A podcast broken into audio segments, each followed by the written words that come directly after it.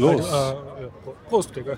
Ja, äh, The Bridge warst. Schöne Weihnachten. Heute auf Also man das, Anregung. das, das Zusammenstoßgeräusch noch einmal ganz nah beim Mikro. Das Ja. war genau das mit dem Ding. Haben Sie gehört? Das waren zwei Hefallen. Ja, vom Weihnachtsmarkt im alten AKH. Genau. Wir stehen nämlich vor dem Narrenkastel, ohne Schmäh, so heißt der Stand. Wir schreiben den 24.11.2014 und befinden uns im alten AKH. Genau, äh, mit Horst und Gregor. Ähm, äh, Sie hören die Biertaucher. Ja, genau. Und ähm, das Ganze findet statt mit freundlicher Unterstützung von woconnect.com, der Internetagentur aus Österreich, vom Jörg. Danke an dieser Stelle. Ja, und vielen Dank an unsere Flatterer. Ja, du immer. Und, ähm, okay. Ja, wir haben einen Flatterer, den wir nicht kennen, der ist Igr oder so. Ich muss das noch einmal genau Das ist nachrecherchieren. Horst-Raster-Fahndung. Ja, ja, sind unsere Fans. Genau, ja. Und, Das war äh, nämlich eine alte Folge, kann ich mich erinnern, gell, die geflattert. Nein, das war 181, das war eine relativ. Ja, ja. Und äh, an dieser Stelle schöne Grüße an den Mr. Vögeli in der Schweiz. Wir hoffen, das Müsli schmeckt. Mm. Wir haben nämlich einen haha, geouteten Hörer aus der Schweiz. Sehr gut, ja. Ähm, hallo in die Schweiz Okay, äh, genau. somit, genau. Dann können wir ein bisschen Kontext schaffen. Wir in Österreich haben jetzt gerade die Saison, wo der äh, Arbeitswahnsinn langsam bis Jahresende in Anarchie mündet. Das heißt, die Punschstände haben eröffnet und wir sind da Wir holen uns jetzt vom Arbeiten. richtig, eigentlich unser äh, klassischer ähm, ähm, Podcastplatz. Und über die letzten Jahre konnte man das beobachten. Es ist wahnsinnig viel los. Oder waren das die letzten Jahre auch immer schon so Ich glaube groß? eher, du hast jetzt ein Jahr lang keinen Christkindlmarkt gehabt. oder? Ja, das kann ist sein. Da im Hintergrund dreht sich das Riesen, also ein Mini-Riesenrad, die Eisstockschießbude, naja, Aber Wahnsinn. Ja, schön verzweigt haben sie es gemacht. Das mag ich ja immer besonders an Weihnachtsmärkten, wenn man sich so zumindest das Gefühl hat, man kann sich verlaufen. Ähm, ja, und ich trinke einen Maroni-Punsch zur Information der Hörer. Maroni-Punsch kannte ich nicht, wollte ich ausprobieren. Ist mit sehr viel Schlagobers und Maroni-Reis drauf, kann eigentlich nichts schief gehen. Ich werde mich zum eigentlichen Getränk vorarbeiten. Du löffelst dich durch. ja. Okay. Ja, dies ist Folge 182. Wir entschuldigen uns. Letzte Woche gab es leider aus organisatorischen Gründen keinen Podcast. Ja. Sollte nicht allzu Viel Stress. Dafür gibt es jetzt urviel zu erzählen. Deshalb frage ich jetzt ganz speziell, Gregor, hast du auch irgendwas zu erzählen? Sonst halte ich einen Monolog. Ich habe durchaus auch was Ja, zu erzählen. Ja, was habe ich denn gemacht? Ich habe ähm, der Jahreszeit gemäß viel Serie geschaut. Ich kann Ja. ein bisschen über eine Serie, die ich schon erwähnt habe, über Oz und über eine schwedisch-dänische Serie, The Bridge, erzählen. Mhm. Ähm, außerdem habe ich mir, so wie du, Interstellar, da kann ich ähm, angeschaut, den Science-Fiction-Film von Christopher Nolan. fast Ja. also ich kann, ich kann zumindest kurz, ich werd, du hast das letzte Mal eh ausgiebig erzählt, einen deine- kurzen dein, Senf. Dein, dein Blick darauf. Ja, mein Blick. Ja, ja, ja, das, also das können wir auf jeden Fall machen. Und ansonsten, was habe ich denn noch? Was ich nicht reingeschrieben habe, ich habe vom Humble Bundle wieder so zwei kleine Games Mhm. ge ähm, gegambelt, die kann ich, von denen kann ich ähm, berichten. Ansonsten habe ich mich geärgert über Google Play, PayPal und Lenovo, alles in drei. Ein bisschen und, Renten. Ja, bisschen Renten muss auch sein. Okay. Gut, und während die Steuergeräusche der Woche hier gut gelaunt einziehen, äh, versuche ich es der chronologischen Reihe nach äh, zu erzählen, was ich alles gemacht habe. Also äh, ich, habe, ähm, ich habe zu verkünden, dass das neue GIMP-Magazin Issue 6 online ist. Das war es auch damit schon. Ich habe es nur ganz kurz angeschaut. Okay, weiter, worüber ich heute monologisieren werde. Äh, Linux Voice ähm, ist jetzt neun Monate alt. Issue 10 ist übrigens heraus. Ah, schön. schon ausgelesen, sehr gut. Und Issue neu- äh, das erste Issue ist jetzt gratis einsehbar auf der Homepage. Ah, nice. Also so du gesagt dass die Lizenzen dann genau. aufkommen. Ähm, ferner, ja, ich habe endlich fertig gelesen Command and Control bei Eric Schlosser. Eric Schlosser ist der Typ, der das äh, Fast Food Nation geschrieben hat. Das ist ein sehr guter Fachbuchautor und ich werde wahrscheinlich auch im nächsten Podcast noch davon erzählen. Das war ein Du hast schon einmal Powerbuch. den Anfang, Genau, hast ja. du schon mal erzählt, genau. Dann, ich war auf der Interpädagogiker-Messe letzte Woche. Das ist eine Messe für Lehrerinnen. Man sollte jetzt das... Also, ja nie. Nein, also wirklich Lehrerinnen, es sind sehr okay, wenige. Lehrer dort, also natürlich ein paar schon. Und ähm, dort habe ich etwas sehr, ist mir was sehr Nettes passiert. Ich habe beim Rausgehen habe ich den Wiener Zetteldichter getroffen. Das ist ein Mann, der klebt auf öffentliche Haltestelle seit 40 Jahren Zetteln. Mhm. Und wenn Sie äh, die Power haben, hören Sie im Anschluss an diesen Podcast eine halbe Stunde Interview mit ihm. Ich Okay. hoffe, du biegst das hinten pick's dran. dran, Ich ja. werde es für die Hörfaulen kurz zusammenfassen. Weil sie, Ja, ja, genau. ich habe, kurz gesagt, ich habe ein Idol. Wirklich. ja. Genau, ja. So, was habe ich noch gemacht? Ja, ich war Konsumist. Ich war im Feschmarkt in der Otterkringer Brauerei. Feschmarkt. Ja, äh, und, Ja. und mache mich gebührend lustig dann darüber. Ähm, was habe ich noch angestellt? Ich war am Linux-Tag Dornbirn in, der, äh, in Vorarlberg. Im Dreiländereck, kann davon erzählen, bin mit dem Zug gefahren und ja, die, sonst nur diverse Kleinigkeiten. Gut. Starten wir los, würde ich sagen. Starten wir los.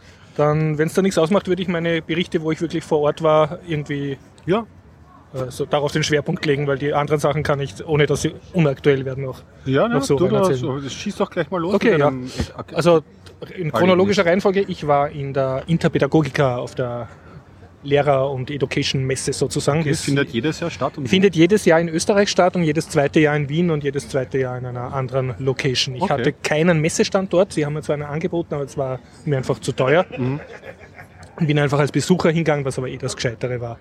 Und ja, wie, wie kann man sich das vorstellen? Das kann man sich so vorstellen, dass da haufenweise Lehrerinnen sind. Mhm. Und die sind Hauf, also und dann gibt es ein paar Stände, die sind sehr gut besucht. Der eine ist der der Fraktion Sozialistischer Gewerkschafter, Okay. der andere ist der Stand der Fraktion Christlich-Sozialer, also der ÖVP-Gewerkschaftler. Und sonst gut besucht sind alle Stände, die irgendwie Montessori oder Holzspielzeug anbieten. Die Okay, sind gerammelt voll. Alternatives, Ja, ja. also, oder für so, so schöne Bastelsachen, das geht gut. Und alles, was irgendwie mit Chemieunterricht oder Mathematik oder Technik oder so zu tun hat, ist gähnende Lehre.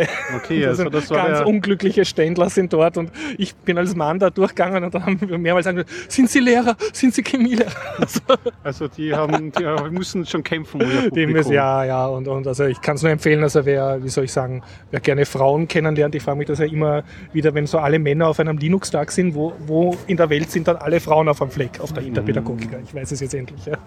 Das ist eine sehr, sehr weibliche Messe.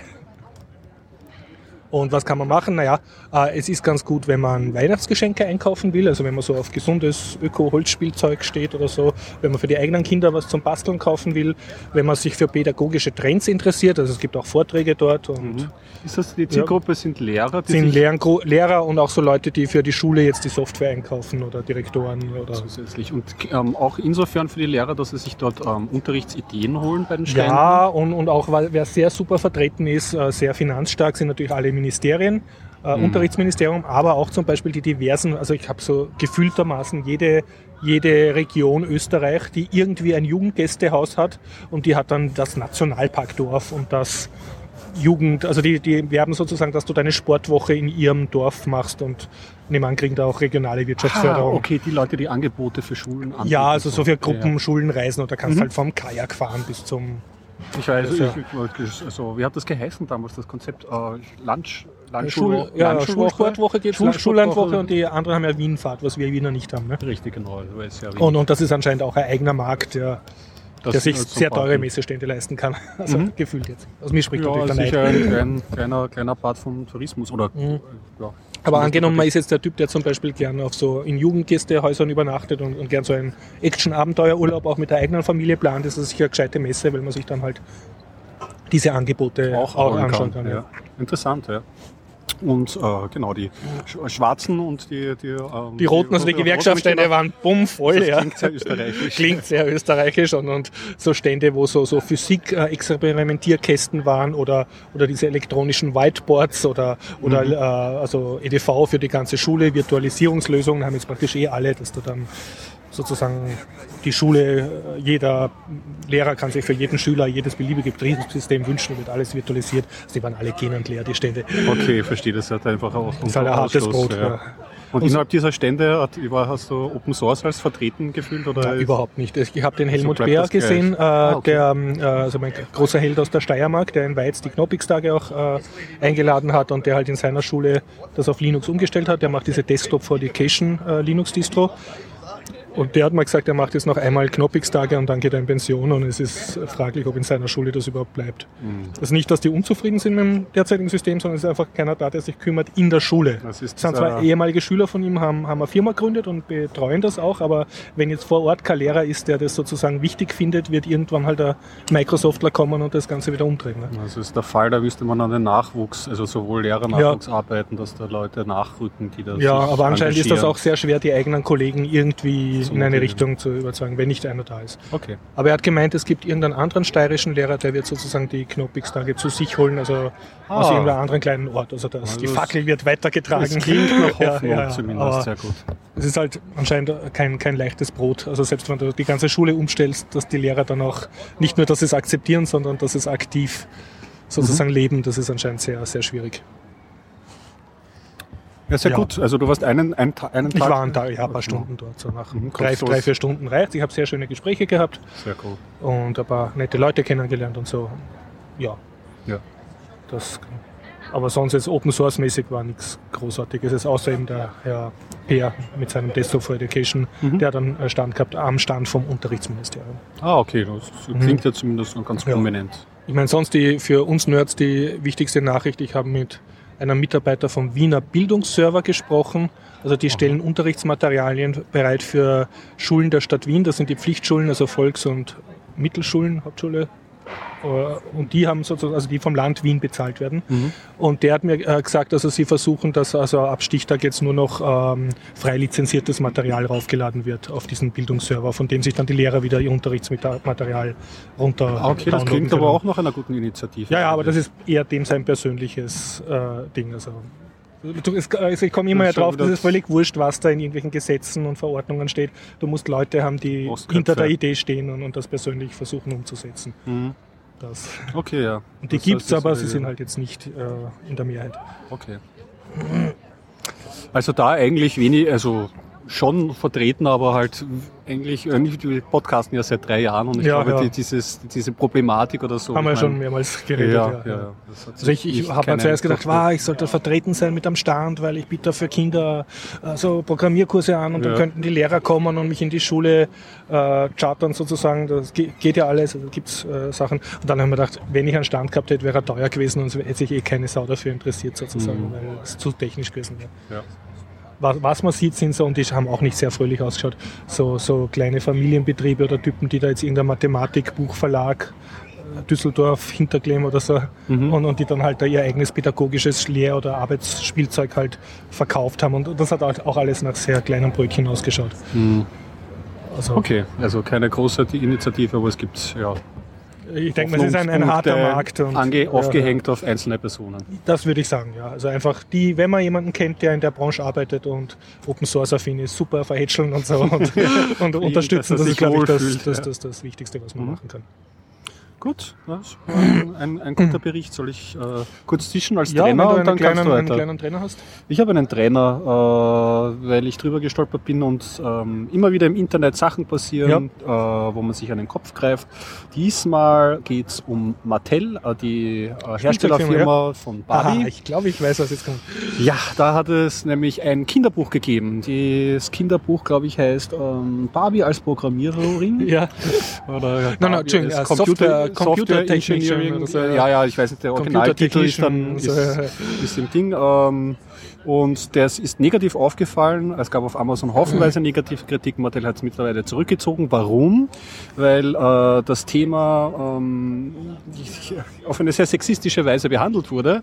Weil äh, Barbie kommt in diesem Fall drauf. Sie möchte zwar Programmiererin werden, allerdings kann sie nicht programmieren und deswegen heiratet sie zwei männliche Helfer an, die das für sie programmieren. Sie kann lediglich das, äh, das Game Design und die Grafiken beisteuern, was halt wirklich so eine äh, typisches Klischee ist. Ich meine, es ist halt wieder so ein Fall, wo man sich an den Kopf greift, wie konnte das bei so einem Megakonzern wie Mattel, die noch dazu spezialisiert sein sollten, solche Gender-Themen mit Samthandschuhen anzugreifen. Mittlerweile. Ich meine, wahrscheinlich in den Wurzeln oder so natürlich nicht. Aber in diesen Zeiten, wo dieses Thema im Internet rauf und runter, gerade jetzt auch in Zeiten von Gamergate und ich allem. das hängt damit zusammen, dass wir in einer gewissen Blase leben und Mattel lebt anscheinend in einer anderen. Ne? Ja, ich meine, dagegen spricht zumindest, dass sie sich öffentlich entschuldigt Ja. haben und das Buch zurückgezogen haben. Sie wissen zumindest, dass man solche Sachen nicht mehr aussitzen kann oder so, oder zumindest diese Sachen nicht aussitzen kann. Ich würde das jetzt nicht so, so eng sehen, also, äh, weil andere Firmen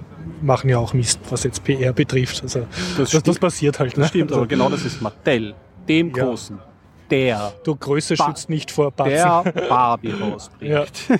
Man stellt sich halt immer so vor, aber ich meine, du hast natürlich recht, große Konzerne sind nie verfilzt, ähm, ähm, kleine muss ihnen zugute Die halten, sie haben Schadenfreude ist halt größer, ne? wenn Richtig. bei Großen was passiert. Okay, wollte ich nur als, als Ja. Trailer reinbringen, du kannst eigentlich äh, fortfahren mit deinen... ähm, Okay, ja. Beim Rausgehen von der. Interpädagogiker, ich komme zeitlich nicht sehr weit, ja. bin immer noch Ich am letzten gerade, Donnerstag, ja, es wird genau. ein sehr langer Abend heute gedacht, und der erste Glühwein neigt sich schon zu Ende. Äh, habe ich dann den Wiener Zetteldichter äh, Herrn Seewold, wenn ich das jetzt richtig im Kopf habe, getroffen und der hat da so äh, Dixo-Bänder aufgespannt auf dem, bei der Garderobe, also vor Mhm. dem Messezentrum oder wie soll man sagen, im Messezentrum, aber vor der kostenpflichtigen Messe, also im Okay. quasi halböffentlichen Bereich. Und auf die Dixo, also zwischen zwei riesige Säulen, hat er in Kopfhöhe so Kleber gespa äh, Klebebänder gespannt und auf die hat er so kleine Zetteln mit seinen Gedichten geklebt. Mhm. Und das Allerstaunlichste, es sind dann urviele anscheinend kunstaffine Lehrerinnen, es waren durch, durchaus eine weibliche Personen, sind gekommen und haben sich hoch erfreut ein Gedicht gepflückt und dann so. Man kennt ja jetzt ein aufgeredet. bisschen eine Institution. Also wenn man, Wiener wir können das den Deutschen und den Schweizer Hörern äh, ein bisschen näher bringen. In das, äh, wenn man auch jetzt nicht automatisch sofort jeden Tag darauf stößt, aber man stolpert über diese Dixo-Streifen mit diesen Zettelchen dran und das ist auch schon seit Jahren so ein bisschen eine Institution, kann man sagen. So ein bisschen, für mich ist es so ähm, von den Synapsen her ein bisschen ähnlich verbunden wie der Valolis, Ja, muss ich sagen. ein, Orgi ja, ja, Wiener Original gehört zur Stadt Wien dazu. Ja, und bitte einfach im Anschluss das, also das Interview mit ihm hören. Also ich habe ich hab dauernd gelacht, wie ich ihn interviewt habe. Mir ist leider ganz am Schluss dann äh, die Batterie einfach vom, vom äh, Smartphone äh, ausgegangen. Und äh, für die, die es jetzt nicht hören wollen, fasse ich nur ganz schnell zusammen. Also seit 40 Jahren geht er geht er mit aller Kraft und exklusiv äh, sozusagen den Wiener Verkehrsbetrieben auf die Nerven, indem er Ah, hauptsächlich an Stationen, ja, ja, und, und äh, fechtet halt ur viele Prozesse durch und halt, hat man gesagt, ja, erste Instanz nimmt er schon gar nicht mehr ernst, ne? wartet gleich auf die zweite und hat sich bis jetzt aber immer durchgesetzt. Also Okay. er hat das Recht, da die ja sehr leicht entfernbar sind, seine Sachen, überall seine Gedichte aufzukleben.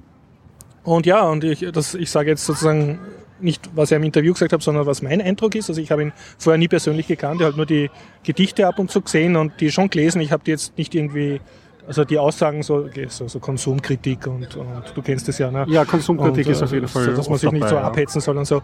Die habe ich eigentlich immer sehr gemocht, aber es war jetzt nicht so, dass ich mir zu Hause eine Mappe damit angelegt hätte. Ne? Und, und ja, wie ich da gesehen habe, wie er da sozusagen, da sozusagen sein Leben lebt und seinen Weg geht, ja, Mhm. das hat mir extrem imponiert. Also er, man hört es eh im Interview, also er hat sozusagen nie, also er ist jeden Tag unterwegs und in dem Sinne arbeitet er auch. Ja? Also er ist ja genug unterwegs und, und verdient sogar Geld damit, aber er hat sozusagen ab der Matura gesagt, na, er arbeitet nicht, er, er lebt für die Kunst. Und das hat er konsequent gemacht. Ja gut, das ist Wahnsinn. ganz super. Ja, also ich hoffe, ich bin schon gespannt aufs Interview. Ja, es interessiert also mich einfach- ja auch, wer dahinter steckt. Ja, ja. So. Und sonst, man kann, also er freut sich auch sehr über Spenden und auch über Anschriften und das ist mir bis jetzt noch nie passiert. Ich habe mir natürlich meine Visitenkarte gegeben und ich habe dann wirklich ein paar Tage später per Post einen Umschlag gekriegt, unverlangt mit äh, Gedichten von ihm. Mhm. Und ja, also ich finde, das ist er, er betreibt sein Marketing sozusagen. Also er, in dem Sinne, dass du als eine persönliche, wenn du eine persönliche Beziehung zu einem Künstler aufbauen willst, deines Vertrauens, ist er, glaube ich, eine super Adresse, weil er freut sich über sehr kleine Beträge und du weißt, er, sein Leben spricht für ihn. Also er, er tut die ganze Zeit was. Ne? Mhm, ja, ist produktiv. Und das soll, sollte man unterstützen. Ne? Ja, ähm, Nachtrag zu diesem Thema, Ja. weil ich gemeint habe vorhin, äh, Valoliso äh, Ja, ist, ja. ist die Synapse. Kennen ich unsere deutschen und Schweizer Hörer vielleicht auch nicht. Ja. Es war auch ein, ein Wiener Original, es war ein älterer Mann, schon seit längerer. Zeit gestorben. Er ist immer in Toga aufgetreten an öffentlichen Plätzen. Mit, und mit Lorbeerkranz man hat sich gern mit Schülern unterhalten und aber auch mit jedem, der ihn eigentlich angesprochen hat. Und. Und ist äh, auch gern nackt auf der Donauinsel herumgelaufen. Ne? ja, das kann ich mir gut vorstellen. Aber mit, mit, mit seinem Stab und, und seinem Apfel in der Hand. Mhm. Und äh, wer Soundbites von ihm hören Mhm. möchte, es gibt von der österreichischen Gruppe, die es mittlerweile nicht gibt, Blümchenblau, ein Lied, das nennt äh, Wir bauen ein Haus. Und da kommt er im Intro ganz lang vor mit einer Also ich bin, als Schüler bin ich ihm auch Mhm. über den Weg gelaufen mit so einer typischen Valoliso-Ansprache. Ja, Also okay, ja. Keine Waffen, keine Kriege. Aber war das dann ein Wanderprediger, könnte man sagen. ne? Ja, ja, das, okay. kann man, das, das kann man so behaupten. Also wer das nachschauen möchte, Blümchen Mhm. Blau gibt's mittlerweile nicht mehr, aber ich bin mir sicher, mit ein bisschen Suchen kommt man auf diesen Track, der eben wir bauen ein Haus sind und dann kann man dieses Original nachhören Okay, ein ja. bisschen. Und eigentlich finde ich, Wien sollte mehr sich so Originale leisten. Also wie jetzt den Zetteldichter oder Valoliso, weil das ist, das ist das, was uns sch- schlussendlich sympathisch macht als Macht Staat. dann, Es gibt ja genug unsympathische Leute da. Es ist ja nicht so, dass man da das gehört allerdings auch zu Wien. Ja, ja, dafür sind wir, das wissen eh alle, die in Wien Das wirklich leben. Ne? Sehr Aber- schön. Ja. Na, einfach das, es gibt ein paar köstliche Szenen. Einfach am Schluss das Interview hören. Ich hoffe, du kannst es hinten Mhm. Ja, das werde ich schon, werde ich schon zusammenbringen. Soll ich noch was reingrätschen oder? Ja, ähm, ich hab schon Dann ganz kurz, weil ja. ich, äh, das hat mich nur sehr wütend gemacht. Also ich habe ja letzte Woche über mein neues Lenovo-Tablet ähm, ja, geredet. genau, das, das schöne Tablett, was du Ja, gehabt hast. das Und? ver verrichtet brav seine Dienste, Ja. also so von der Hardware ist nicht zu meckern. Es hat nur eine kleine Macke. D- immer wenn ich äh, länger ein, ein rechenintensives Spiel drauf spiele, dann kommt ein kleines Pop-up und sagt Throttling, Brightness to Thermal Problems. Das heißt, ich interpretiere das so, dass es sich ähm, zu heiß Wird es anfühlt. dunkel, weil du zu viel spielst? Ja, aber es, es macht es nicht dunkler. Also Mhm. ich sehe keinen Unterschied in der Mhm. Helligkeit und es ist dann auch gleich wieder weg. Also keine Ahnung. Und Also das hab kommt dann alle einem- fünf Minuten oder nur na, einmal? na, das kommt einmal und das Okay. war's dann. Also Nein. ja, genau. Es ist so ein kleiner Bug, aber es macht Mhm. halt das ganze Paket wieder ein bisschen unrunder. Und was ist aber vor allem, was mich geärgert hat, äh, Mhm. da ich ja auf verzweifelter Suche nach einem Cover bin und da Mhm. aber nicht auf Drittanbieter setzen wollte, sondern Ja. Lenovo selber bietet da auf ihrem Webshop da so ein Smart Cover mit integrierter Tastatur irgendwie Mhm. Ah, an. cool, das ja, wäre ja. schön. Und da habe ich, ähm, das war zwar im Webshop anschaubar, aber nicht anklickbar zum Kaufen. Ah, Dann habe ich mal den Lenovo geschrieben. Die Lenovo Mhm. haben ja nach drei Tagen zurückgeantwortet. Den Webshop machen nicht sie, das machen Leute von Mhm. Medion, glaube ich. Es glaub, Mhm. Ich glaube, es war Medion. Und sie haben ihre, meine Anfrage weitergeleitet Mhm. oder haben mir eine Kontaktadresse gegeben. Ich glaube, eine Kontaktadresse. Da habe ich hingeschrieben und, Und? wieder drei Tage Wartezeit. Und dann haben sie mir geschrieben, ja, bis wer ist nächstes... Lenovo oder die, die Die, Kontaktadresse? die Leute, die den Webshop Ja, von ja. Lenovo Mhm. betreiben. Der Webshop selber kann man schon mal ein bisschen an Kritik machen, ist vielleicht Okay. ein bisschen schon anachronistisch, ähm, sagen wir altmodisch gestaltet. Mhm, Und äh, sie haben gesagt, bis vor kommendes, also 2015 Mitte oder so, Ist einmal gar nichts. ist einmal, brauche ich Mhm. mir keine Gedanken drüber zu machen, kommt nicht. Und da merkt man halt, ich meine, Lenovo äh, so als Firma, ich habe mir auch angeschaut, wie die Update-Politik jetzt ist von Lenovo. Ich habe mir das ja so als Debüt Mhm. Habe mir eh keine Hoffnung gemacht, weil es ein Budget-Tablet Ja. ist oder so. Und da gibt es ein Lenovo-Forum, da sind so vier verzweifelte Hanseln und die Mhm. klagen alle ihr Leid. Und Oh die Leute, die noch dazu posten, die sagen, das kannst vergessen, Lenovo hat noch Ja, nie ja. irgendwelche Release-Daten Mhm. rausgelassen. Also Lenovo selber schneidet nicht so gut ab, das. Tablet tut seinen Dienst Mhm. und ich bin auch Okay. mit dem Designfaktor zufrieden. Das ist aber nur mein erster Rant. Ähm, Ich habe nämlich lauter Wünsche ans Internet gestellt und nichts wurde mir erfüllt, dieses Von Lenovo dieses, ich meine, First? First, äh, First World Problem. Na, ähm, generell. Ich habe nämlich noch einen, einen Wunsch, nämlich im Google Play Store Ja. hätte ich gern ähm, Apps kaufen und ich habe ja keine Kreditkarte und Mhm. Prepaid-Kreditkarte ist ähm, unbequem. Ja. Und wie ich herausgefunden habe in einer kurzen Netzrecherche, unterstützt neuerdings, neuerdings weiß ich nicht, ich glaube, das ist jetzt Mhm. schon ein halbes Jahr her, PayPal, ähm, Google Play, PayPal als Zahlungsmethode. Okay. Aber das hilft- nicht eh schon immer?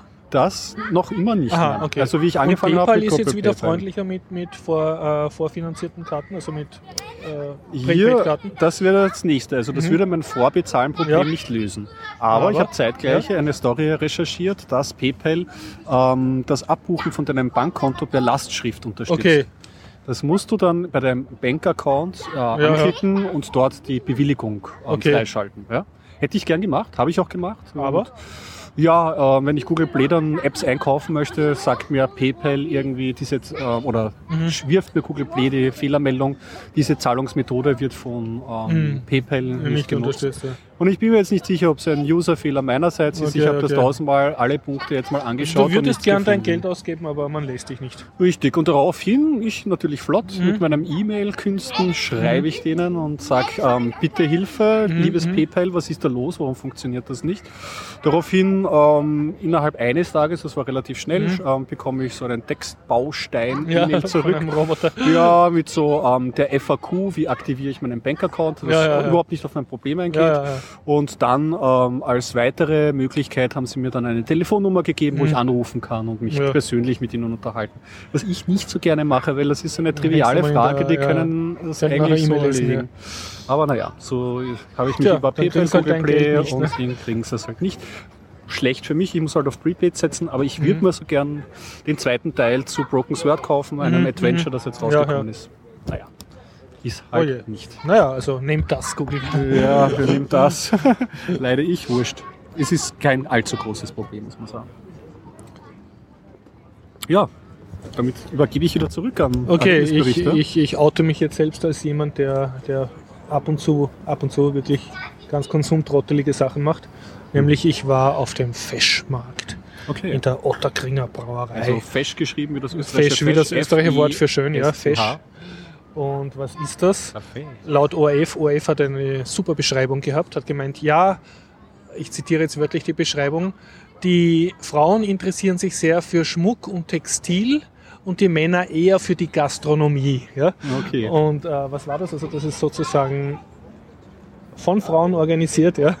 Und man kann auch sagen für Frauen. Es war in der Otterkringer Brauerei ein Event, Mhm. wo jetzt lauter Designer ein kleines Okay. Standal oder Tischal mieten konnten Mhm. und dann versuchen konnten, an das zahlungsfreudige Publikum ihre Kreationen sozusagen im Vorweihnachtsgeschäft jetzt sozusagen zu verkaufen. Okay, das waren Designerinnen, Kleiderdesignerinnen. Unter anderem Designer. Kleider, aber es gab auch viel Schmuck, sehr viel Kunst, also so Artwork, was du dir an die Wand hängst, Mhm. so groß, kom, äh, große Comics oder Ah, schön. also so auf, äh, äh, äh, kunstvoll gedesignte Lampen, Mhm. so Mischung aus Ikea und, und Fetzenmarkt und, und Wobei dieses, äh, Sch- dieses Schmuck. Kunsthandwerk ja bei diesen alternativen äh, Christkinderwerken, kann man im Allgemeinen sagen, hat jetzt die letzten Jahre schon sehr, also war immer Ja, ja, präsent. ja, ja. Genau.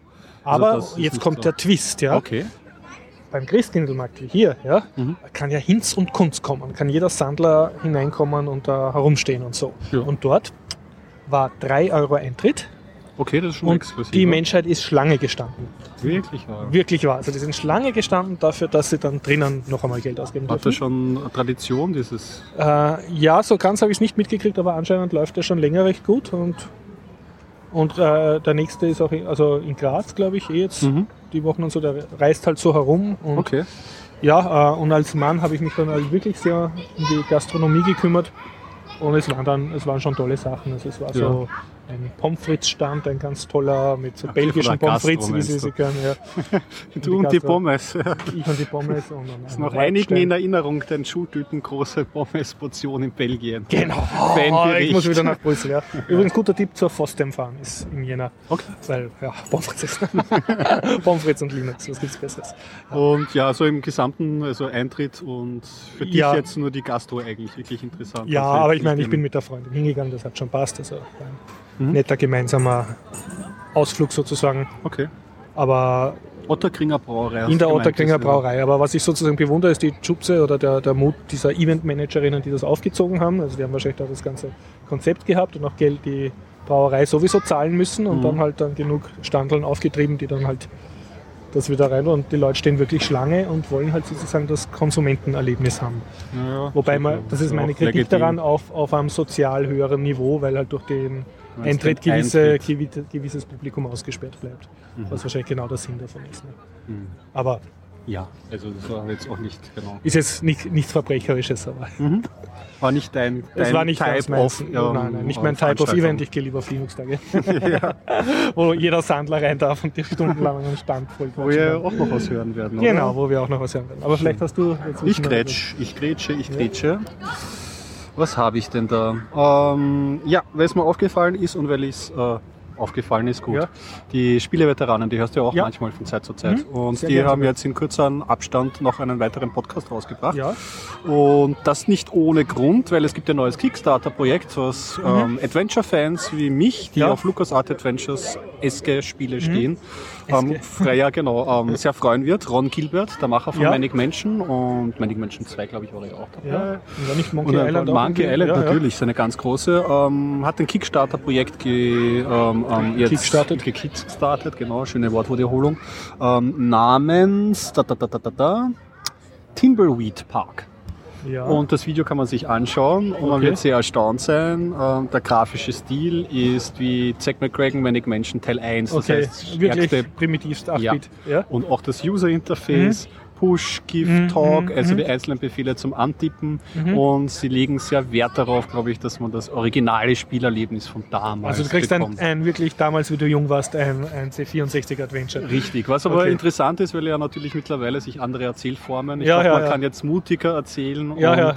Gags erzählen und es kommt auch gleich im, im Video ganz, ganz süß vor, glaube ich. Ähm, da sieht man so zwei Leute unter der Brücke stehen, eine Frau und ein Mann und vor ihnen eine Leiche irgendwie Mhm. Ja. und die, man sieht nur wieder eine Charakter so benutze sowas wie Waschbär mit Ja. Leiche und da wird aber ausgeblendet, was da passiert. Aber da, da, da, geht Ja, ja, so ja. ratter ratter, Ja, also ja, man ja. erinnert sich Okay, zurück zum okay, Beispiel ja, ja. mit Zack McCracken, da konnte man den Hamster in, einen, äh, in, den, in, den, in die Mikrowelle stecken. Ja. Also das sind so alte Referenzen und, Okay. und Gag-Sachen. Und du, ich nehme an, du hast mitgefundet oder mitfinanziert? Noch nicht, Noch nicht. Ja. Also es gibt, äh, ich glaube, also die Spieleveteranen haben erzählt von einem 20-Dollar-Paket, das man, Mhm. ähm, ich weiß aber nicht, ob das das niedrigste ist. Und ein 5, äh, sehr, sehr netterweise ein 25-Dollar-Paket für, oh no, ich habe mir die damaligen Spiele alle per Diskette gezogen aus unsagbaren Quellen, habe ein So, schlechtes ich, Gewissen. ich zahle zurück. Amnesie, bitte. Wiedergutmachungspaket, sehr gut. genau. Ja, sehr gut. Ist finde ich schön, dass die Oldschool-Games nicht tot sind, sondern Ja, also mich freut das auch. Prinzipiell kann man jetzt sagen, bei aller Oldschool-Liebe, ich habe, wie ich damals Mhm. diese Adventures gespielt habe, habe ich mir immer gedacht, ja, die sind so live und das ist so mein Spiel, Mhm. aber ich hätte gerne bessere Grafik. Jetzt sind wir in einer Phase, wo Ja. bessere Grafik geboten wird. Ich meine, Double Fine Ja, Adventures hat auch bessere Grafik geboten. du hättest Und gern wieder gescheite Spiele. Und ich hätte gern wieder halt, dass die sich vielleicht auf einen Mhm, anderen grafischen Stil und das User Interface, so gern ich es auch damals Ja. gemacht habe, war nicht das optimalste für solche ja, da ist ja auch viel Adventure-Games. Entwicklung drinnen, historische. Ne? Genau, also es bedient den Oldschool-Markt. Ich hätte mir vielleicht ein moderneres Spiel mehr gewünscht, aber Mhm. wird mich nicht davon abhalten, es mit Freude gibt zu es eine spielen. optionale Hotkey-Steuerung oder so, wer weiß. Ja, genau, muss man, muss, man, muss man sich anschauen. Aber das war so mein kurzer Zwischen, Ja. Zwischenbericht. Okay, dann, dann schließe ich meine historische Event-Erlebnisberichte ab. Äh, Ich war am Wochenende am Linux Day Dornbirn in Vorarlberg Mhm. und ich kann berichten, Dornbirn ist eine Reise wert, sehr, sehr zu empfehlen. Mhm. Von meiner persönlichen Österreich Linux Day Ranking äh, Platz 2 gleich hinter Graz Schön. und weit vor Wien. Und ja, was ist das? Es ist nur ein einziger Tag, ein Samstag und äh, findet in der HTL Dornbirn statt. Okay. Und das ist sehr schön, weil die HTL hat so einen schönen, also wenn du reingehst, ist da ein sehr großer Raum, wo ich nehme an, normalerweise die, die Mensa ist die Tische zum Essen. Und dort sind die ganzen Stände aufgebaut. Das heißt, du kommst rein und hast alle Stände auf einen Blick. Und es ist nicht so, wie du kennst das damals vom Wiener Rathaus, wo so da ist ein Tischchen und dort. Und, Rathaus und, unübersichtlich, ja, ja, ja. genau. Es war eher so, dass dann für die Vorträge, also sie haben drei Tracks parallel gehabt und du hast dann eher zum Vortragssaal ein bisschen einen Stock raufgehen müssen, aber es war sozusagen alles, was mich interessiert hat und mich interessieren meistens die Projekte und die Tische, hast du beieinander gehabt und dadurch ist das für mich sehr schaut dann sehr powerful aus, sehr lebend, ja. Obwohl der, das muss halt dazu sagen, das war jetzt kein, äh, da war nicht ein paar hunderttausend Leute, also das war schon eine überschaubare Veranstaltung. Aber es war gut angelegt von den Ständen her. Es, ja, das, das hat mir gefallen. Also du bist reinkommen und hast gleich halt mal sehr viel zu tun gehabt, nur jeden Tisch anzuschauen. Hm? Super. Und von den Tracks, also ich habe mir einen einzigen Vortrag angehört, der war okay, da ging es um äh, EDV-Bucherstellung mit Verlagen, also wie das läuft. Ah, okay. Was Digitales. Ja, also der, der einer hat halt so ein paar tausendseitiges Linux-Server-Admin-Buch mit Hilfe eines großen Verlages gemacht und halt darüber geschrieben, wie das Über jetzt die funktioniert. Erfahrungen. Ja, ja. Ah, das, das Ja, also die, die. Pro, Produktchain und LaTeX-Vorlagen und was der Korrektor kommt. Also halt das Gegenteil vom Self-Publishen, sondern mit Verlag publishen. Mhm. Das war ganz okay. Und sonst haben mich, also der Sven Guckes war auch dort, hat einen Vortrag gehalten. Ah, ein paar- schön. Was und hat der Sven für einen Vortrag? Thema? Bitte nachschauen Mal auf der Homepage, auf der- sonst okay. verrate ich irgendwas falsches. Aber ich habe dann war einfach am Stand, wir waren von OS Domotics dort, ich und der Florian zu zweit, das hat genau passt, hat ab und zu einer auch immer auf einen Vortrag gehen können oder eine Runde gehen, also es war nicht hektisch, Hat aber sich aufgeteilt. ja, und es war, war sehr, sehr gemütlich, aber es war immer irgendjemand da, der sich interessiert hat für unsere Funksachen und so. Also für mich war das sehr positiv. Mhm. Und es ist nicht so, dass wie bei Chemnitz ständig der Stand grammelt voll war mit Leuten, aber es waren weniger Leute da, aber dafür haben die sich dann mehr interessiert. Also netto Genau.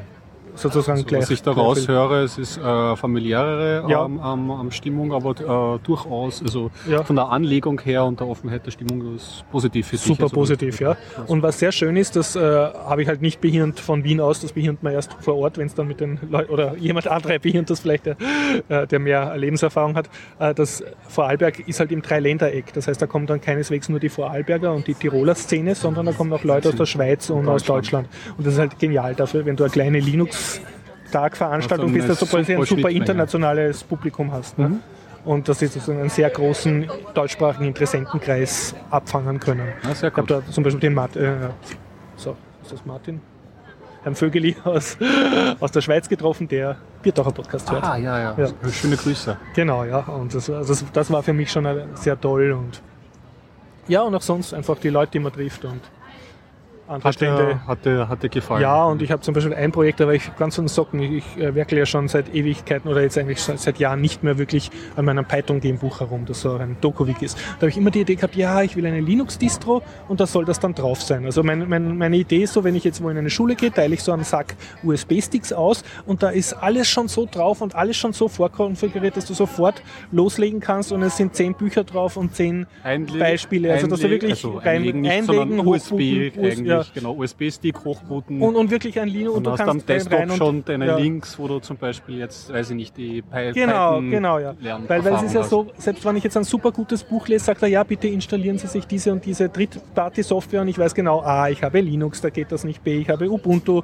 da geht das theoretisch, aber die Version stimmt nicht, C, ich, und, und da muss ich das installieren und, und das ist dann immer schon so lästig, dass es keinen Spaß mehr macht. Ja. Ne? Und der hat mir, und dann war immer meine Frage, na ja, und wie mache ich das jetzt? Ich möchte nämlich, also das ist, äh, ich mache jetzt ein bisschen Eigenwerbung bei Spielen programmieren. Ich, ich versuche den Kindern beizubringen, nicht nur, ja, du lernst jetzt diesen Befehl und dann lernst den und da schreibst du es jetzt am besten mit, sondern ich möchte, dass sie halt wie ein Erwachsener sagen, das ist die offizielle Homepage, das ist die offizielle Dokumentation, die ist nicht für einen Menschen verständlich, aber ich zeige dir, wie du aus der Sinn machst. Also, dass du dann später fähig bist, mit der offiziellen Doku was anzufangen, was man ja auch lernen muss, weil das Definitiv. leider ja. für Nicht-Programmierer oder sogar für Programmierer ist das nicht immer sehr leicht, einen Doku, aus einer Doku schlau zu werden. Das stimmt, ja. Auch, auch aus den Man-Pages und solchen Ja, Sachen. und- Aber wenn man sich mal daran gewöhnt hat, merkt man, wie mächtig und wie schön dieses Dokumentationssystem eigentlich Also, Ja klar, aber, aber wenn du jetzt nicht einmal programmieren kannst und dann bist du gewohnt, wenn da was steht, tippst du es ab und das war dann nicht so, weil die eckige Klammer war jetzt nicht Teil vom Code, sondern heißt, das war ein optionaler Parameter, das musst du halt erst einmal checken. Ne? Ja. Und deshalb wollte ich immer, dass sozusagen die Webseiten, die sie eh brauchen, die Kinder, jetzt also bei, in dem Fall für Python brauchst du jetzt die offiziellen Python-Doc Homepage. Die gibt es zwar irgendwie offline auch, aber ich wollte halt, Mhm. gewisse Sachen äh, gibt es dann wieder nur auf Webseite. Und die wollte ich verfügbar machen. Und dann habe ich mir, ja, und wie geht das und so? Und da habe ich jetzt was super Leibendes entdeckt. Den Namen habe ich jetzt prompt vergessen. Äh, ja, aber äh, Projekt aus der französischen Schweiz. Und das macht Webseiten offline verfügbar. Du die praktisch ganz arg zusammenkomprimieren. Du hast dann so eine Art riesiges ZIP-File. Und dann kannst du das doppelklicken. Dann äh, gibt es so eine Art ZIP-File-Reader. Das ist ein also Open Source natürlich, kannst du installieren und der schaut da die dann an. Und der kann ganze Webseiten mit Ja, Unterseiten ja. speichern. Das Also du kannst, super. kannst selber sagen, was drinnen sein soll. Es gibt anscheinend ein Skript, wo du sagst, bitte. Und der hat mal gesagt, ja, ja, wir haben einen File, der ist halt so und so viel Gigabyte groß, das ist die komplette englischsprachige Wikipedia. Und wir haben einen File, der ist so und so viel Gigabyte groß, das ist die komplette deutschsprachige Wikipedia. Ne? Mhm. Super. Ohne dass du jetzt einen Media-Server nachbaust, sondern du lässt das einfach laufen und, und hast dann einen riesigen äh, Spitze. Pfeil. Und da habe ich mir gedacht, ja, das ist dann genau das, was ich will, weil dann könnte ich alle Seiten, die irgendwie für mich jetzt als Programmierer interessant sind, oder Offline tue ich das sozusagen offline verfügbar machen, eh mit dem Snapshot, was eh viel gescheiter ist als in, Wirklichkeit, wo die dann ab und zu nicht mehr stimmen oder die URL nicht mehr stimmt oder Mhm. so. Ne? Und dann hätte ich das sozusagen. Und die Situation ist ja die, zumindest in Österreich, es gibt schon Internet, aber wenn du jetzt wirklich in einen EDV-Saal gehst, das ist dann schon ein Glücksspiel, dass jetzt alle gleichzeitig ins Internet können oder wenn du den Leuten zu Hause einen Stick mitgibst, dann kann der sicher nicht ins Internet, weil zu Hause hat er einfach gar kein Internet oder dieses Kabel ist zu lang oder das ist irgendwie so ein... es quasi offline machen. Ja, Ja, und, und Es der Stick, so das wäre ideal. Ne? Und Mhm. jetzt brauchen wir nur noch so ein Skript, da haben wir dann äh, philosophiert, kann man ein Skript machen, das sozusagen schaut, komme ich ins echte Internet, kriege ich dort die Seite und wenn nicht, starte ich sie Ah, offline. nein. Also das Ja, wäre genau, dann das das Beste. Beste, ja, ne? genau, ja. das Und allein, allein, dass ich sozusagen den kennengelernt habe, weil der war, den habe ich von anderen Linux-Tagen nicht kannt. Ne? Der war halt aus Mhm. der Schweiz und Dornbirn war für ihn nah genug. Und dass ich dann, weil das auch halt sozusagen äh, intim genug war, auch lang Zeit gehabt habe, mit dem zu reden, Ja. das, das war für mich die, die Reise wert. Kann ich auch gut verstehen. Also muss man unbedingt dann den Namen des Programmes Ja, verraten. Ähm, tut mir leid, ich habe ihn jetzt nicht mehr im Kopf, aber einfach auf der Linux.de Dornbirn Homepage nachschauen. mit ich habe Fotos gemacht, Thematik- ist, auf den Shownotes werde ich es auch verlinken. Ja, ich habe mich mit dieser Ja. Thematik auch rumgeschlagen und es gibt unter, weil ich einen Arbeitskontext Mhm. damit arbeiten musste für Windows, nicht sehr einladende Programme, die Mhm. eine ähnliche Funktionalität bereitstellen. Und ganz konkretes Problem, wo man das gut zur Anwendung bringen kann, beispielsweise, wenn äh, Mhm. man im geschäftlichen Kontext seine Dokumentation, die firmeninterne auf einem Wiki zum Beispiel Ja. dokumentiert, ja. und da stehen alle wichtigen technischen Ja. Daten über Server drinnen oder so, dann sollte man sich überlegen, was passiert, wenn der Server, wo das Wiki drauf ist, auffällt, ausfällt. Ja, ja. Weil dann hat man nicht mehr Zugriff zu diesen Achso, und Daten. dann kannst du immer noch sagen, ja, da haben wir den offline verfügbaren und das sollte man ja. zumindest von Zeit zu Zeit, Mhm. am besten wöchentlich, ähm, da ein Backup machen und dass man darauf dann offline zugreifen kann, Ja, weil das das kann einem retten. Ja, genau. klar, ja. Also das, das ist, ja- ich hätte schon da einen 1A-Anwendungsfall. Ja, na, werden wir, vielleicht können wir eh zu zweit was machen. Sehr gut. Ja, äh, und sonst äh, sehr großes Lob bitte an den Reimer, Linux und sein Team von den Linux Day Dornbirn, Organisatoren, weil Mhm. die waren sehr tüchtig im Sponsorenauftreiben. Ah, Okay. Und es wurde, also sozusagen, wir waren zu zweit dort, es wurden einem die Reise gezahlt Wow. und uns, soweit, wenn ich das jetzt richtig kapiert habe, es hat geheißen, einer kriegt auch das Hotel gezahlt und in der Früh hat es dann geheißen, nein, ihr Hotel ist auch gezahlt. Also Hotel ist auch gezahlt worden. Das, ist, Super. das ist einfach sehr cool, weil es dadurch am Abend keinen Stress hast. Natürlich. Und am Abend gab es in einem schönen Restaurant in Dornbirn ein Käse-Spätzli-Essen. Oh, Käsespätzle. Mm. Und das wurde auch gezahlt. Also von wegen, man kann mit Linux kein Geld verdienen. Ja, die Vorarlber- Vorarlberger Ja. Käsespätzle, kann man quasi sagen, weltberühmt. Ja, Haben sie, haben sie gut also, geschmeckt? ja, ja, ich bin normalerweise absolut nicht so der Käse-Spätzli-Typ, aber das Ja, war ganz gut. ist- Hat äh, eine Würze gehabt. so Das ist ja oft der Unterschied. drauf, ja, genau. so die, die geröstete, ja. rösteten Zwiebeln ist, ist klassisch und man verwendet dann gerne oft die, äh, die unterscheiden sich natürlich die Familienrezepturen, Ah, aber oft ist natürlich der berühmte Vorarlberger Bergkäse und der Vorarlberger Reeskäse auch noch zu einem gewissen Aha. Anteil drinnen und die machen eben diese Würze, diese, Ah. dass es nicht nur Hunger? ist, sondern ja, ich auch allerdings. Ja. Also ich auch auf dem Markt. kann dir nur empfehlen und auch sonst auch allen anderen Hörern, also irgendwie äh, Dornbirn sicher eine Reise wert, nächsten Linux Day Dornbirn. Mhm. Von, ich muss auch dazu sagen, es ist, äh, war war jetzt nicht mein Kritikpunkt, aber ein paar haben mal gesagt, dass die Vorträge jetzt in Graz für sie interessanter waren. Also das, aber ich nehme an, das hängt auch von Jahr zu Jahr ab, welche Vortragende halt kommen. Und, Mhm. aber man kann sich das ja im Vorfeld anschauen. Okay. Aber ich kann sagen, einfach, es war auch ohne Vorträge für mich total interessant gewesen. Ja, das ist ein Überblick, kannst du vergleichen. Mhm, Also, ja. Hat gefallen, ein super Ja. Dornbirn. Kleines Ding noch, es war zum Beispiel eine Tonkünstlerin da, der, die hat mich animiert, so einen kleinen Tux aus Ton zu formen. Schön. ja. Und, äh, Hast du den mit nach Hause genommen? Nein, also er war mir dann ein bisschen zu hässlich. Und äh, was war noch? Äh, ja, sie haben so einen Bereich gehabt, wo du essen konntest. Also da waren so Tische, es war ein bisschen abgetrennt. Mhm. Und da war ein Tisch mit zwei Damen und die haben einfach einen Haufen Puzzlespiele gehabt und da hast du deine Kinder sozusagen deponieren können, wenn du Ah, okay, also kannst dann in Ruhe auf die Vorträge gehen. Ja, einfach super gemacht. Ne? Jo, was haben wir denn noch? Ähm, The Bridge. Ich habe eigentlich nur noch äh, ähm, Sachen, die ich gesehen oder gespielt habe, glaube ich. am Du mal, Ding. weil ich habe noch ein ganzes Buch zum Erzählen. Uh, das wird Und es kommt noch nachher noch eine halbe Stunde Ah, das Interview, für die- also je- jeder viel, ja genau. Dann mache ich ganz schnell ähm, einmal Okay. nur das Spiel zwischenstreuen, Ja. das ich gespielt habe. Ich habe einerseits, davon habe ich schon erzählt, Olli Olli sehr viel gespielt, das ist so ein Skateboard, Runner. Ja, hast du erzählt, genau. ja, der dir gefallen hat eigentlich. Ja, der hat Ja. mir gefallen. Das ist, ich, anscheinend bin ich zurzeit anfällig auf einfache Spielkonzepte. Okay. Und äh, du kennst dich da sicher vielleicht ähm, aus. Ich bin auf ein, ein, ein uraltes Genre reingekippt. Anscheinend hat das Tradition unter zumindest PC-Spielern. Ich habe mir einen Brückenbausimulator beim Ja, Humble Bundle. Bridge, Bridge Construction Set, das ist ja, ganz lieb. Ja, ja. Bridge Construction äh, Playground, glaube ich, heißt das. Wo du so eine. Brücke baust und dann fährt so ein Zug rum und du schaust, ob die Brücke hält. Man ist das geil.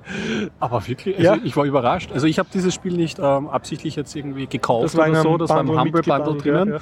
Und ich probiere die halt ja hin und Mhm. wieder mal aus. Und beginne mit dem ersten Level und habe dann, glaube ich, übers Wochenende, ich glaube, acht Stunden Tage teilweise hintergelegt, wo ich nur diese Brücken gebaut habe. Ja, also das hat wirklich, dich fasziniert. das hat mich fasziniert Ja. und ich schaue da kosten ja die Materialien dann unterschiedlich viel und so. Man Ja, muss also so du- taktisch denken. Es ne? ist äh, einfach und dann, dann doch Ja. Mhm. komplex. Du kannst ähm, verschiedene Bauteile wählen, verschiedene Baustoffe. Mhm, Das ist ähm, Holz, das ist am billigsten, das bricht aber auch am leichtesten. Du hast Stahl, Mhm. du hast Stein, das ist ganz teuer. Und du hast Seile, die du Mhm, verbinden ja. Kannst. Genau, das ist eigentlich so das, das Set, mit, denen Mhm. du, mit dem du arbeiten kannst. Du musst halt schauen, mit durch stabile Verbindungen. Oft bietet sich bei Holz das Dreieck an, das halt Mhm. Ja, ja. besonders stabil ist. Und es gibt dann zu jedem Level ähm, verschiedene Karten. Und ähm, Da sind so Stützpfeiler und Materialien schon ein bisschen vorgegeben. ne? Richtig, und du hast gewisse Ziele zu erreichen. Wie bau die Brücke unter einem Budget von 12.000, ähm, benutze nur Holz zur Aber du hast Konstruktion keinen. Zeitstress, du kannst überlegen Du und kannst probieren. lange Ja, ja. überlegen und so. Und ähm, ein Ziel, was auch immer besonders, prakt also besonders interessant ist, ist Budgetziel. Das heißt, du darfst eine gewisse Summe nicht Mhm. Ja. übertreten.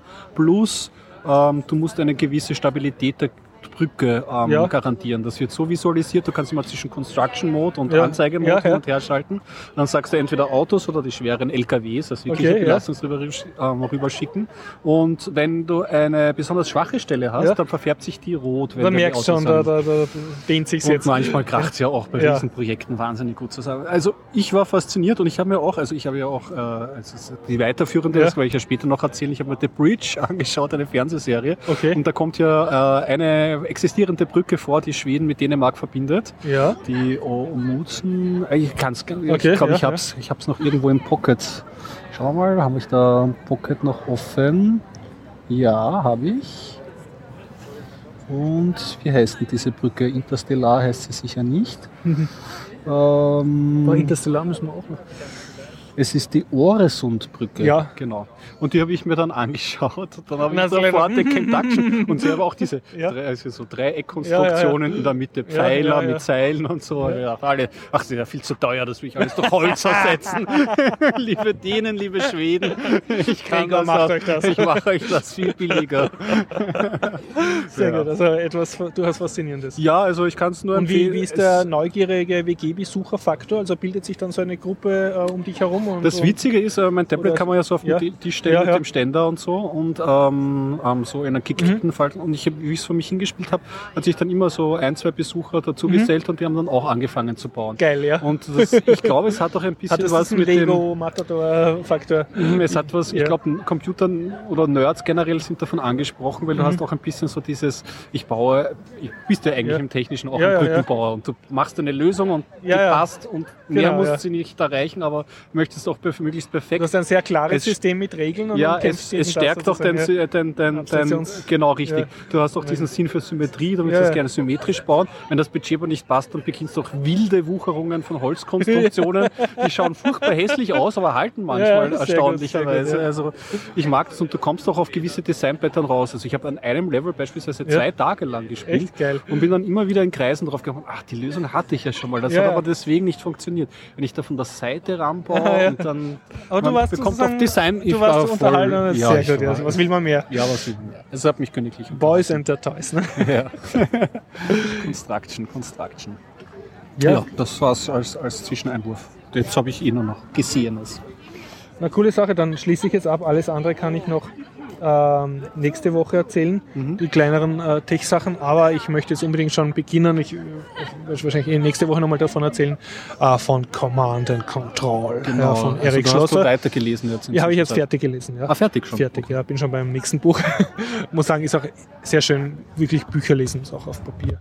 Und gerade dieses Buch, ich bin sonst ein großer Fan von meinem Kobo E-Book-Reader Mhm. und so, aber gerade bei dem äh, Command and Control von Erik Schlosser muss ich sagen, äh, normal mache ich mich sehr lustig, wenn dann Leute sagen, ja, E-Book-Reader, naja, ah, ich brauche schon das Haptische und das hat man. Da denke ich immer mir, das ja, ja, und, und wir fahren auch alle mit der Pferdekutsche herum, weil, weil aber nein, und da. Ich habe auch den Spruch letztens Ja. gehört, wie ich gesagt habe, ähm, ich, ähm, ich lese schon Bücher. Also Ja. jetzt, aber du liest doch schon lange keine Bücher mehr, du liest doch nur noch E-Books. Aber ja, es, Text ist Text. Ich meine, hat man vor dem Buchdruck auch keine Texte gelesen oder Nein, nein, rezipiert? doch, Also also- das ist ja, ist ein, ein, ein, ein eigenes Gesprächsfeld, ja? Aber es war jetzt zum ersten Mal so, weil das Buch so gut ist, äh, dass ich zum ersten Mal gedacht habe, ah, das ist jetzt, und normal hasse ich Leute, die das machen, das ist ein Buch, wo ich jetzt spontan gern lauter Post-its hätte und mir auf jede zweite Seite so ein Post-it pick und mit so einer Bemerkung, damit ich das dann später wieder finde, weil das ist so zitatwürdig und da könnte ich auch natürlich,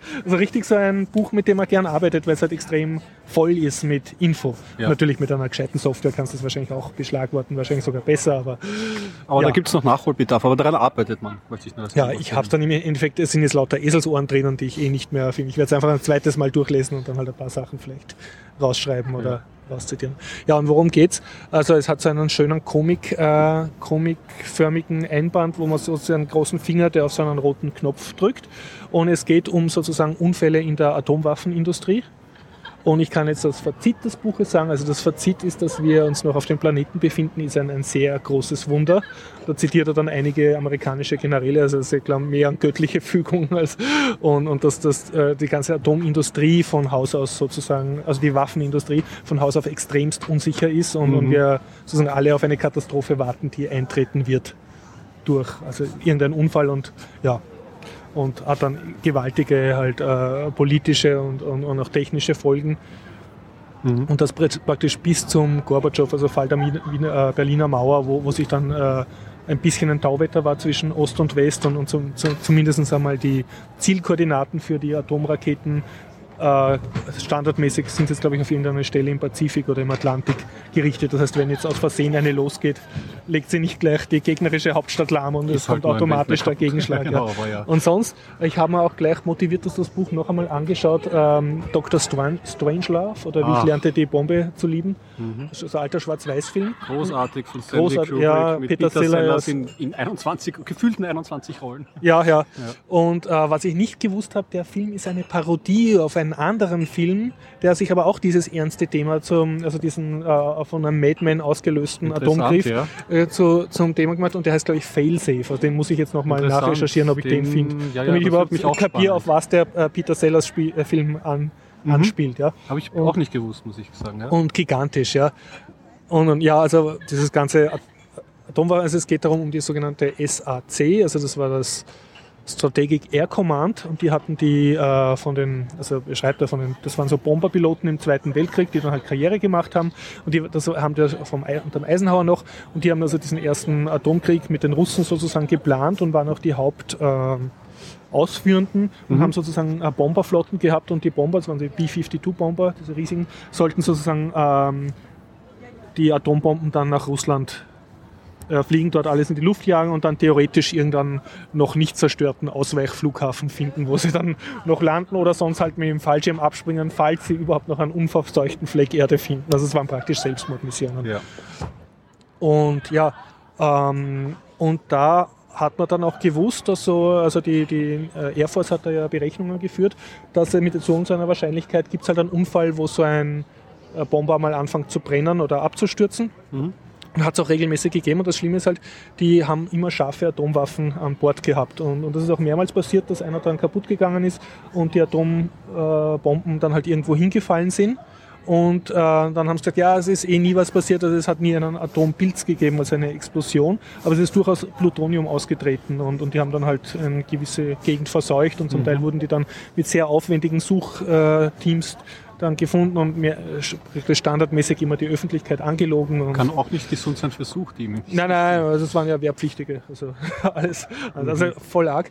Und dann äh, das, die Rahmenhandlung des Buches, die aber sehr verlässt und am Schluss dann gar nicht mehr durchzieht, ist äh, die Explosion einer Titan-2-Rakete, das war eine der ersten Interkontinentalraketen, in einem Missile-Silo in, äh, dass ich jetzt richtig sage, äh, nicht Mississippi, sondern dort, wo der General, äh, Gouverneur Clinton Gouverneur war, dieser Bundesstaat. Ja, Also so ein, ein. Süd-Arkanas. Okay. Also ganz ländliche Gegend. Arkansas. Arkansas, ja, ja. Ja, genau. So, und ähm, in den 60er Jahren oder 70er Jahren oder 80er, also relativ, also im Kalten Krieg halt. Mhm. Und da beschreibt er also ganz genau, also bis in, von jedem, der dann stirbt oder verletzt wird, wie viel Witwen der hinterlassen hat und Kinder und so. Also, Also er hat sehr, sehr viel recherchiert, ja, ja. ja.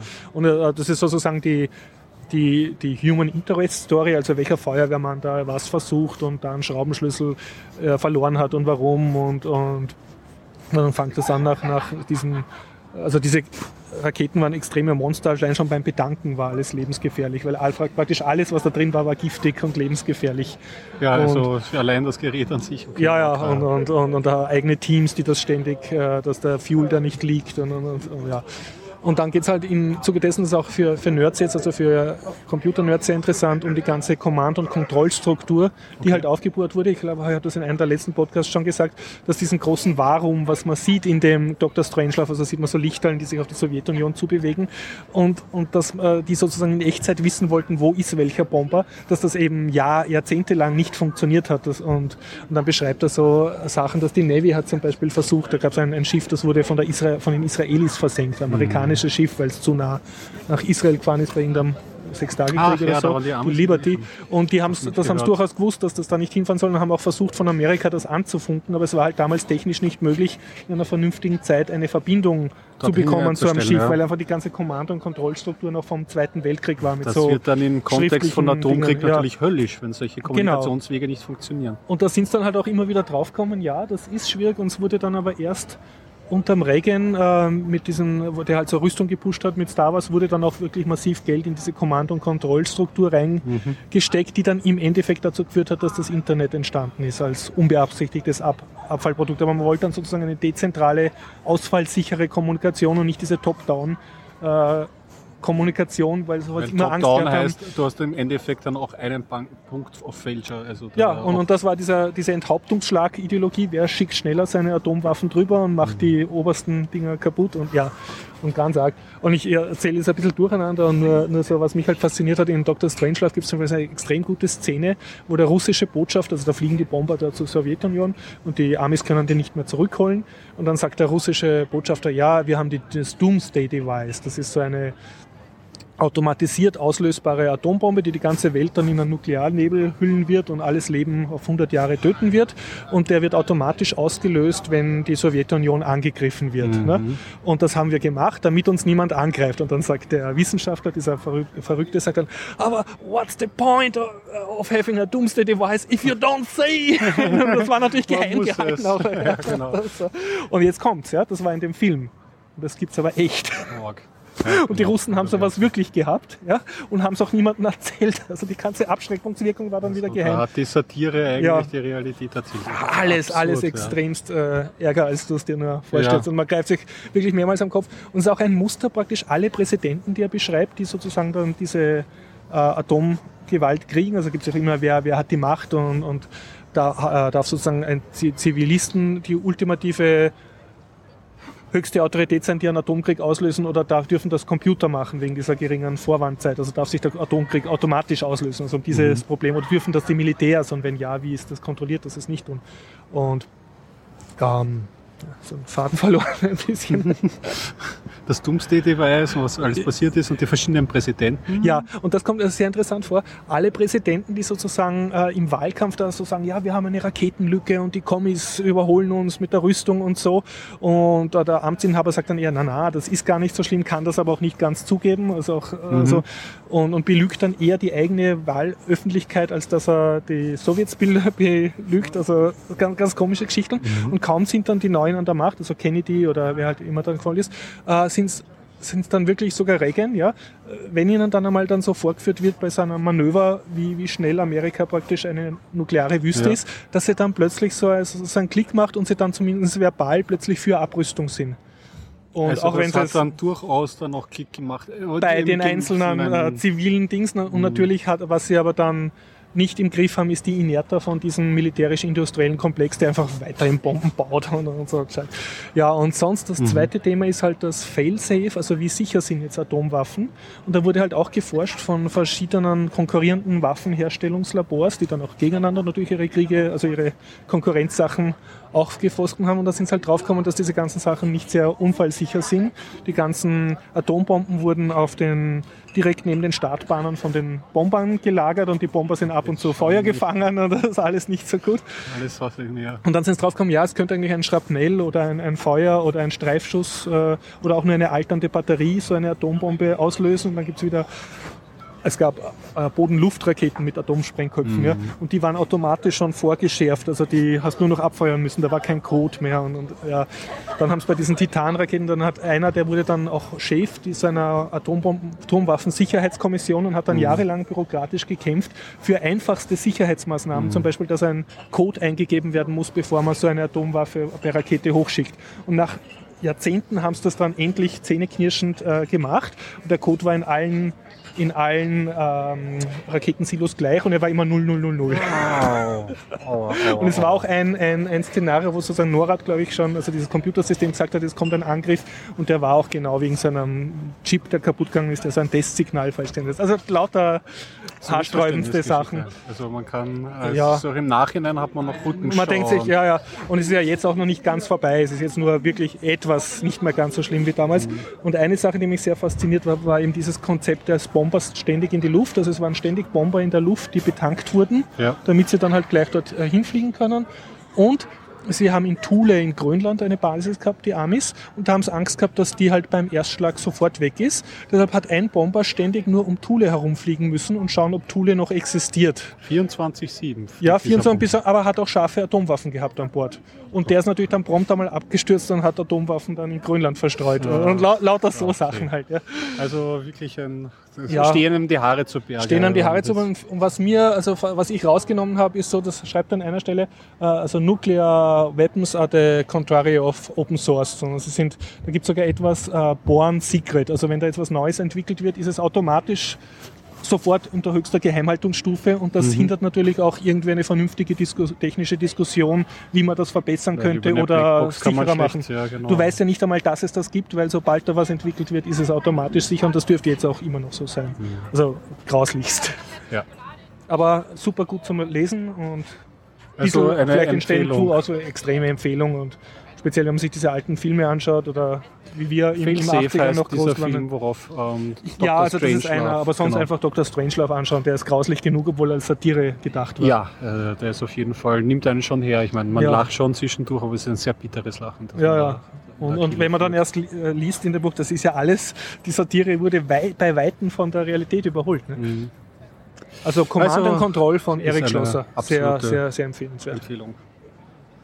Na gut, was kann ich noch berichten? Hm, nächste Woche könnte ich ja eigentlich, aber das ist mir für die Woche noch Mhm. zu anstrengend. Ich war auch im Theater eigentlich, aber das. Machen wir es nächste Woche. Das Ich habe machen ja wir auch noch ein paar kleine Woche. Spiele und so. Ja, genau, dann mache ich meine letzten drei Mhm. Filme auf die Schnelle durch. Also einen Film, das ist schnell abgehandelt, Interstellar, der Ja. Christopher Nolan-Film, den du letzte Woche Mhm. besprochen hast. Und also was Hörer war das, können das Gregor-Verdikt? der beste Science-Fiction-Film seit Moon, den wir, Okay. ähm, der geneigte Hörer kann da in einer unserer ganz frühen Folgen nachhören, wie ich über Moon spreche und ähm, ja, mehr gibt's darüber nicht zu sagen. Es ist nicht zu 100% mein Science-Fiction-Film, weil Interstellar jetzt. Interstellar, Ja. weil mir die Gefühlskomponente dann doch auch ein bisschen zu sehr durchkommt. Das war dir zu, zwischendurch. zu tränendrüsig oder zu gefühlsduselig. Ja, an gewissen Stellen. Aber Ja. das über, äh, es wird davon überwogen, dass einfach die Darstellung, die äh, im Raum, Mhm. diese, diese, die ganze Story an sich und die schauspielerische Leistung von McConaughey, Mhm. also Dir hat's gefallen. mir hat's gefallen. Es Nimmt sich selber ernst, unterhalten. Ja, das ist echt gute Science Fiction. Ich bin immer schon dankbar, wenn Science Fiction nicht immer nur versucht, einen, ähm, einen jetzigen Actionfilm in die Zukunft in zu der- transformieren Vakuum, ja. ja. oder irgendwelche außerirdischen Ja, Kräfte ja, zu ja. auslöschen versuchen, bitte Mhm. nicht mehr. Aber der Film bringt was. Der Mhm. bringt echt was, sich anzusehen. Und unbedingt auch im Kino, weil ich glaube, die Epik, die geht Ja. an dem kleinen Schirm vielleicht ein bisschen verloren. So ist das echt. Man muss ja lobenswerterweise sagen, kein Nicht? 3D-Film. Kein 3D, Ja, was, was sehr angenehm ist. Ja, und ich glaube auch bei Purpose oder so. Ja, also ja, ich weiß noch nicht. Ich, und ich habe einen ganz seltsamen ähm, Satz in der Wikipedia dazu Mhm. gelesen auch. Es konnte nur in ausgewählten Kinos prämieren, die auch Weil? einen analogen Projektor haben. Ah, aber warum ist er analog? Warum Das nicht ist, digital? ja, das ist nämlich wirklich, Tja. ist das vielleicht eine Kopierschutzmaßnahme, damit das nicht geleakt wird digital vorher? Ich weiß es nicht. Aber mir ist es auch aufgefallen, ja. Ich weiß es Aber vom nicht. Film müsste jetzt kein, für ein Seherlebnis müsste es keinen Nein, Unterschied machen. Ne? Aber es war halt für eine Einschränkung bei den, bei den. Na gut, hat mir auf jeden Fall sehr Okay. gut gefallen. Das, was ich auch nur kurz erzählen werde, ist die Serie O's, weil ich habe ja, OZ oder ich was? habe meinen Gefängniszyklus angefangen Ja, ja, Orange genau, is ja. the New Black und O's ist das äh, Pendant in der Männerwelt. Es geht Ja. um ein Männergefängnis, Ui. ähm, ein Hochsicherheitsgefängnis. Lass das mich raten, die Leute sind brutal zueinander. Ja, definitiv. Okay. Ich habe davon eh schon berichtet. Das ist sehr grausam. Du hast äh, unentwegt habe ich Schmerzen und ähm, mein Wohnungsverleger hat mich schon ausgelacht, weil ich immer schon so zuerst stöhnen sie im Film und dann stöhne ich. Und Ah, okay. Ja, warum Oh, schaust du das dann? Ja, naja, ich komme ja damit dann im Generellen gut zurecht. Mich hat's interessiert, weil es gehandelt wird auch als eine der ersten modernen Serien, die so im Fahrwasser von Sopranos, Okay. Mhm. eigentlich noch Proto-Sopranos, ein neues Art des Erzählens ähm, eingeführt haben. Und das machen sie eigentlich an gewissen Stellen, ähm, kann man da Parallelen auch zum jetzigen Orange is the New Black erkennen, Mhm. weil sie erzählen natürlich auch die Schicksale außerhalb des Gefängnisses Mhm, der, der einzelnen Gefangenen. Und immer wenn ein Gefangener ähm, frisch reinkommt, das Mhm. ist ja eigentlich fast wie in einer Kampfarena dann, dann gibt es einen, es gibt einen Meta-Erzähler, der auch in, in, Mhm. ähm, Insasse ist in diesem Gefängnis und der sagt dann immer, wie viel Zeit hat er abzusitzen und wie Mhm. viel Zeit hat er zur Bewährung. Das heißt zur Anhörung der Bewährung. Mhm. Und das ist immer ganz wichtig, weil er weiß, wenn jemand lange einsitzt und keine Chance hat auf Bewährung, das wird, der wird wahrscheinlich oder Mhm. ist oftmals jemand, der nichts mehr zu verlieren hat, potenziell gefährlich. Ja? Mhm. Und es geht im Speziellen in Oz über ein Projekt, Emerald City nennt sich Mhm. das, und das ist ein eigener Trakt, ähm, wo es äh, ein, ein offen, offenerer Vollzug Mhm, durchgeführt werden. Das heißt, man versucht, obwohl das wirklich alles Schwerverbrecher sind, die Leute an Arbeiten Mhm. und konstruktive Lebensführung ähm, heranzuführen und das zu managen. Aber Mhm. das funktioniert halt eher schlecht. Also was, was man sagen kann, mich hat, ich habe sechs Staffeln davon Mhm, angeschaut. mhm. Das heißt, man kann sagen, sie hat mich unterhalten das Jahr. Das Sonst hätte ich- das nicht hätte ich es nicht geschaut. Was man an, was man im Negativen sagen kann, es ist, was ich bei Orange is the New Black auch als Sorge hatte, es ist wirklich extrem Seifenopernartig. Mhm. Das heißt, es kommen sehr viele Leute, man hat das Gefühl, die kommen gar nicht wirklich raus, weil kaum ist jemand draußen. Ist er schon wieder drin? intrigiert jemand im, im Gefängnis drinnen, dass Damit er er wieder wieder da zurückkommt. Das heißt, es gibt eigentlich keinen drinnen. Ja? Oder wenn jemand weiß, Aha, okay, also, morgen hat ja. er Anhörung für die, Mhm. na, dann, dann tut man ihn halt irgendwie darstellen, dass er jemanden anderen umgebracht hat, der kommt eh nicht raus. Also Mhm. es ist zu Und was düster. haben die Leute davon, dass der nicht äh, drinnen bleibt? Also Ja, das sind dann auch Fäden, weißt du. Das ist Ach so. dann ein bisschen wie GTA aufgebaut. Du hast Mhm. natürlich die, die weiße Nazi-Fraktion, Ah, okay, du ja. hast die schwarzen, äh, Mhm. die schwarze Posse, du hast äh, natürlich ein bisschen auch die Iren drinnen. Mhm. Es kamen, kommen dann noch ein bisschen die Asiaten rein und ja. Das heißt, du lebst da für deine Gang und das ist, ist eine Logik ja, der also diese, sozusagen. diese Rassenproblematik Mhm. ist ganz strikt, äh, strikt drin Mhm, verziehen. mhm. Und wenn man es positiv sieht, die Serie, dann kann man sagen, es ist in Ansätzen Systemkritik Mhm, drinnen, mhm. aber bei Weitem nicht so. Und das Referenz in Sachen Crime Mhm. und Drama ist noch immer Mhm. The Wire, Mhm, die es am mhm. nüchternsten erzählt. Ja, ja. Und so nüchtern Und macht auch das äh, mit, leider mit nicht. Spur Gesellschaftskritik eigentlich auch. Ja, genau. Und die das bis auf die letzte Staffel Ja. kann man ein bisschen ausklammern. Aber bei The Wire, da hat man auch das Gefühl, das bleibt irgendwie am Boden. Ja, ja. Und hier ist es wirklich so, die drehen halt die, die Charaktere, Mhm. weil sie sich entwickeln. Einmal ist er gut, fängt gut an, dann wird er wieder böse, dann Mhm. ist er wieder gut. Mhm. Und man kann sich auf nichts verlassen. Ja. Mhm. Und es werden dann halt auch auf Erzählstrukturen, die man aus klassischen Seifenopern kennt. Zum Beispiel jemand, der die ganze Serie lieb ist, ja, Mhm. der beginnt dann Leute umzubringen. Und dann kommt man drauf, er hat einen Gehirntumor. Mhm. Der Gehirntumor wird entfernt, der ist wieder nett. Also Naja. das ist, da muss man sagen, das sind das erzählerische. Allen-Filme. Ja, es sind, ja genau, das äh, stimmt sogar. Welchen waren das? Äh, ja, ähm, Uh, everybody says I love Ja, ja, you. so- Ge- so- so, auch ja. so eine Auflösung. Aber ich meine, das war im komödiantischen Sinne. Also insofern kann man der Serie Mhm. vorwerfen, sie ist vielleicht zu düster, zu effektheischerisch. Mhm. Das kommt auch alles vor. Du hast den Riot drinnen, du Ja. hast Leute, die Tunnel graben drinnen, du Mhm. hast ähm, ja, also wirklich das gesamte äh, Feuerwerk, was man in Sachen ähm, ähm, Gefängnis abfeuern kann, wird Stimmt, ja. abgefeuert. Es unterhält, aber es hat eigentlich über eine Unterhaltungsserie, also es wirkt billig. einfach. mhm. Und das ist auch der Zeit geschuldet, aber auch den Geschichten, die erzählt werden. So, so viel zu Oz. Aber sechs Staffeln geschaut, ich meine, was soll ich sagen? ja, dann würde ich sagen, übergeben wir an das Interview. Ja, schon. Ich habe noch eine, eine Serie hätte ich ja noch. Ja. Ja, das machen wir noch du zum, Mal, oder? Oder machen wir das nächste Mal. Ich habe es auch nicht, nicht fertig geschaut. Ich kann als Teaser vielleicht Ja. geben. Ich habe eine dänisch-schwedische Produktion Mhm. gesehen, wo ein Lieblingsschauspieler von mir mitspielt, der Ja. Kim Bodnia. Der Okay. hat ähm, wieder Kim Reven, den, äh, na, Win Reven heißt er ja, Mhm. der sehr erfolgreiche Filme wie Driver hat er geheißen, oder Drive hat er geheißen. Mhm. So ein quasi Kultfilm jetzt. Aber der hatte ja in seiner früheren Vergangenheit in Dänemark, also einem ähm, Heimatland, äh, Mhm. Filme gedreht.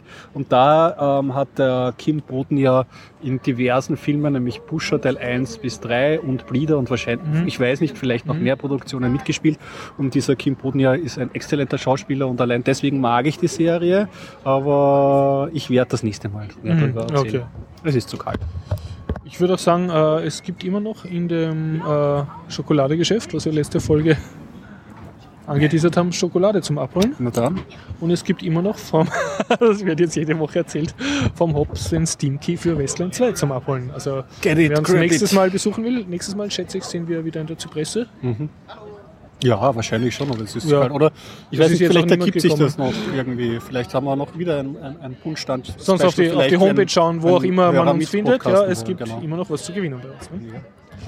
Ja, dann viel Spaß jetzt beim Interview mit dem Wiener Zetteldichter. Auf Wiederhören. Viel Spaß. Bis dann. Kein Problem. Okay, ja. Äh, 13.11.2014. Ich spreche mit äh, Wiener Zetteldichter, Herrn Helmut Sedaler. Hermann, Helmut Zeltaler. Äh, wie lange sind Sie schon Zetteldichter? Naja, 40 Jahre. Also die ersten Texte waren in der Schule. Ne? Okay. Und da habe ich nicht gewusst, was mache ich damit.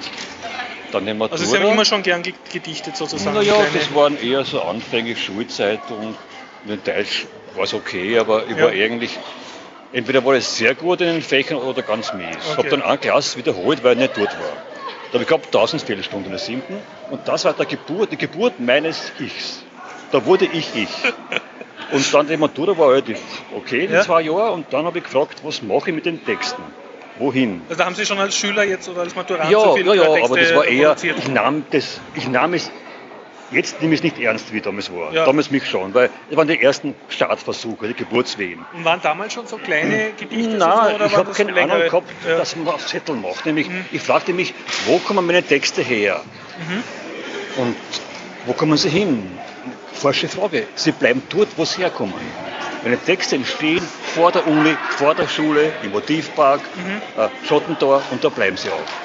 Und das Ergebnis ist, es stehen zwei, davon war eine Frau im Sackern, die hat viel ausgewählt und nicht gepflückt, was ihr nicht gefällt, und sie nicht gepflückt, die ihr schon gefällt. Das heißt, die Leute bestimmen selber, das will ich. Mhm. Und der Beginn war aber nicht zum Pflücken, sondern mit Tapetenleim ankleben. Ja. Damals. Das heißt, Sie haben wild plakatiert sozusagen ja, Ihre, und Ihre das Kunst. war erwischt, aber ohne Folgen.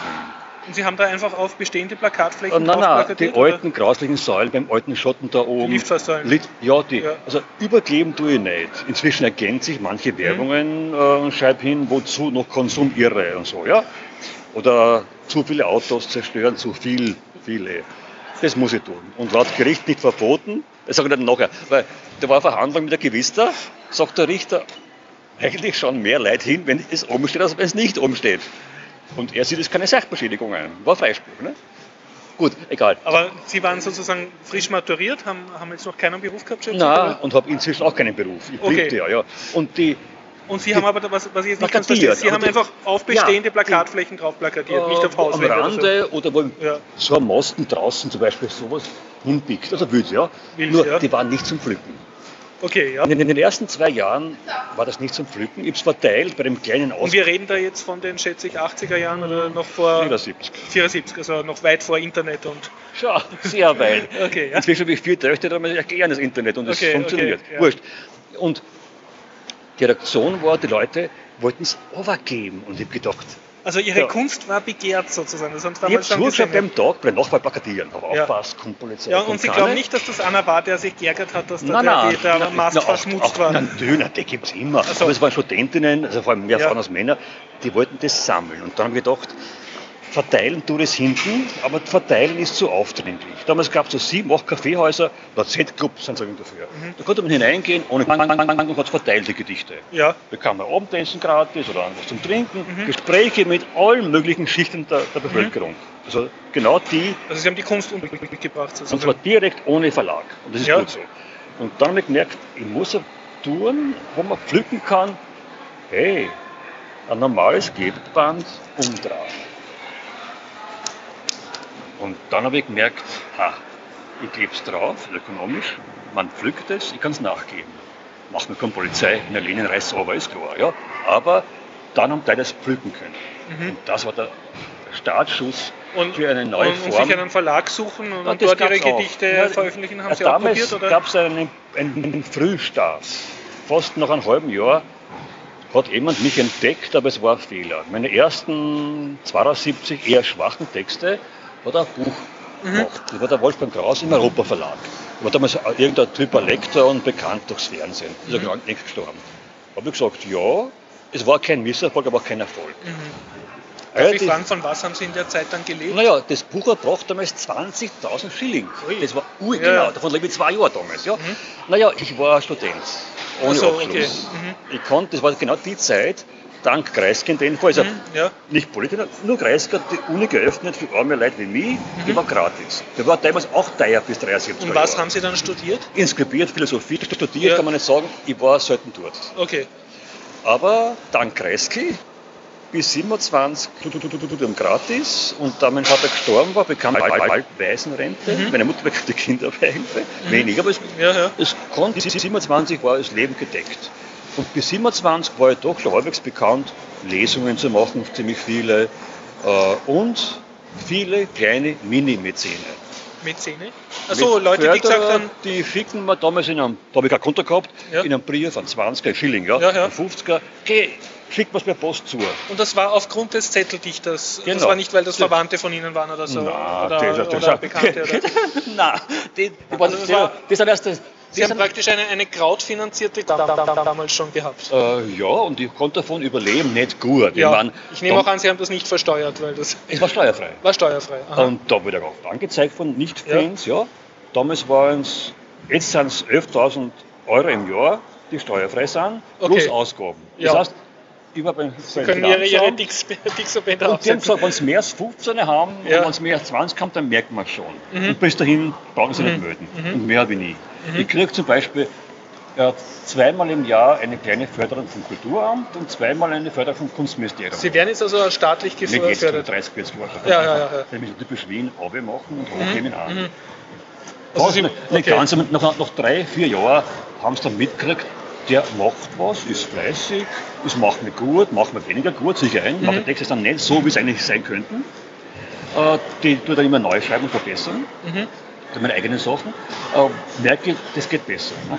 Gut, und seitdem, wenn man genügsam lebt, ja. inzwischen habe ich vier Töchter, eine ist eh drin. Aber Sie also- haben, haben nie das Bedürfnis gehabt, sich jetzt einen Beruf suchen und, nein. und das nebenher Eine gute machen? Frage. Oder? Ich war Zivildiener acht Ja. Monate und in der Zeit war ich zu müde zum Schreiben. Okay. Da habe ich So. gewusst, das bringt's nicht. Ich war begeisterter Zivilsanitäter im Roten Kreuz. Ja, ja. Eine neue Erfahrung, aber zu mir auf Nacht Ja. komme ich heim, drücke Fernseher und schaue fern. Mhm. Aber Kopf voll von neuen Eindrücken. Aber nein, das ging nicht.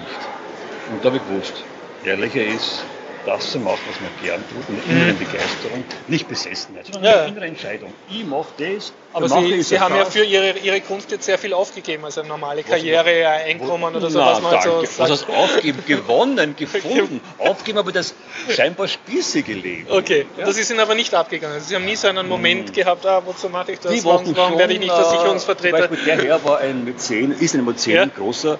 Äh, es gibt Tage, wo nichts reinkommt. Die Wochen war es echt mies. Also nicht- Sie sehen das am Konto sozusagen, Sie, Na ja. Ihre ständigen Spenden sozusagen. Na, Oder kriegen Sie Leistung- direkt, äh, direkt äh, Leistung gegen Leistung. Sieg ist eine Spende, aber Ja. zugleich, ich krieg nichts wie nichts. Wer mir was gibt, der hat auch schon was. also der hat sozusagen schon mal was gepflückt oder Sie Ich krieg ja gesehen und nichts, findet das äh, gut. Für, für irgendein Wohltat, sondern die, die mich finanzieren. Mhm. Heute sind es weniger Leute als früher, dafür größere Beträge. Okay, Größer hast 10, 20, Ja, ja, ja. der her noch größer. Aber nicht jeden Tag, sondern da schickt man Aber- alle Jahr einen größeren aber- Schein.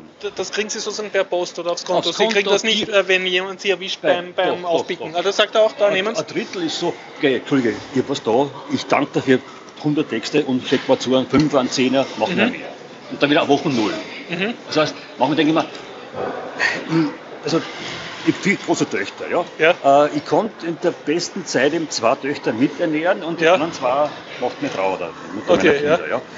Äh, da denke ich mir, machen habe ich nichts. Ja, dann kann ich nicht einkaufen gehen, dann, Mhm.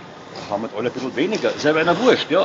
Wir sind gewohnt, glücklich aufgewachsen zu sein, aber machen wir echt arm. Vier wunderschöne, kluge, junge Frauen, nur sie sind mir zu normal geworden. Das wollte ich gar nicht hören. Aber sie sagen, Papa, die Welt verändern, das magst schon du. Es ist, Okay. sind auch, sind auch ein junger Mensch, es ist euer Welt mehr. Also Sie meine. brauchen sich keine Sorgen machen, dass Ihre Töchter nichts Gescheites arbeiten und nur künsteln, wenn ich Sie richtig Das ist ja verstehe. gemein, aber ich verstehe den Standpunkt, ganz klar. Ja. Also Sie haben es eigentlich gut gemacht im bürgerlichen. Es ist bei kein Protest gegen meine Lebensform. Das kann sein, ja. Ver- pubertieren wollen das, nicht, wollen nicht. die sind so super souverän. Okay. Und deswegen, sind einfach klug, schön. Okay. Haben auch, also, Also Sie haben eigentlich Vier- ohne geregelte Arbeit vier vier, vier. Töchter großgezogen, wenn ich das richtig das, sehe. Ohne geregelte Arbeit jetzt im Sinn, der dass Satz Sie an, ist durchaus spießig, aber ich Ja. verstehe ihn voll. Ja, ja. ja aber Sie Frau- also rein durch und Sie haben ja nie, nie Frau, gesagt, ich äh, muss einen Businessplan gemacht oder Nein, so. nein, aber meine Frau ist ein bisschen bekannt in, in Ja. äh, Journalismus und in der Erwachsenenbildung. Ja, Mhm. wurscht, egal. Äh, und da hat sie so einen kleinen Aufstieg gemacht, aber sie war genauso bis vor zehn Jahren ziemlich arm, aber es waren glücklich die Zeiten. Okay. Ja.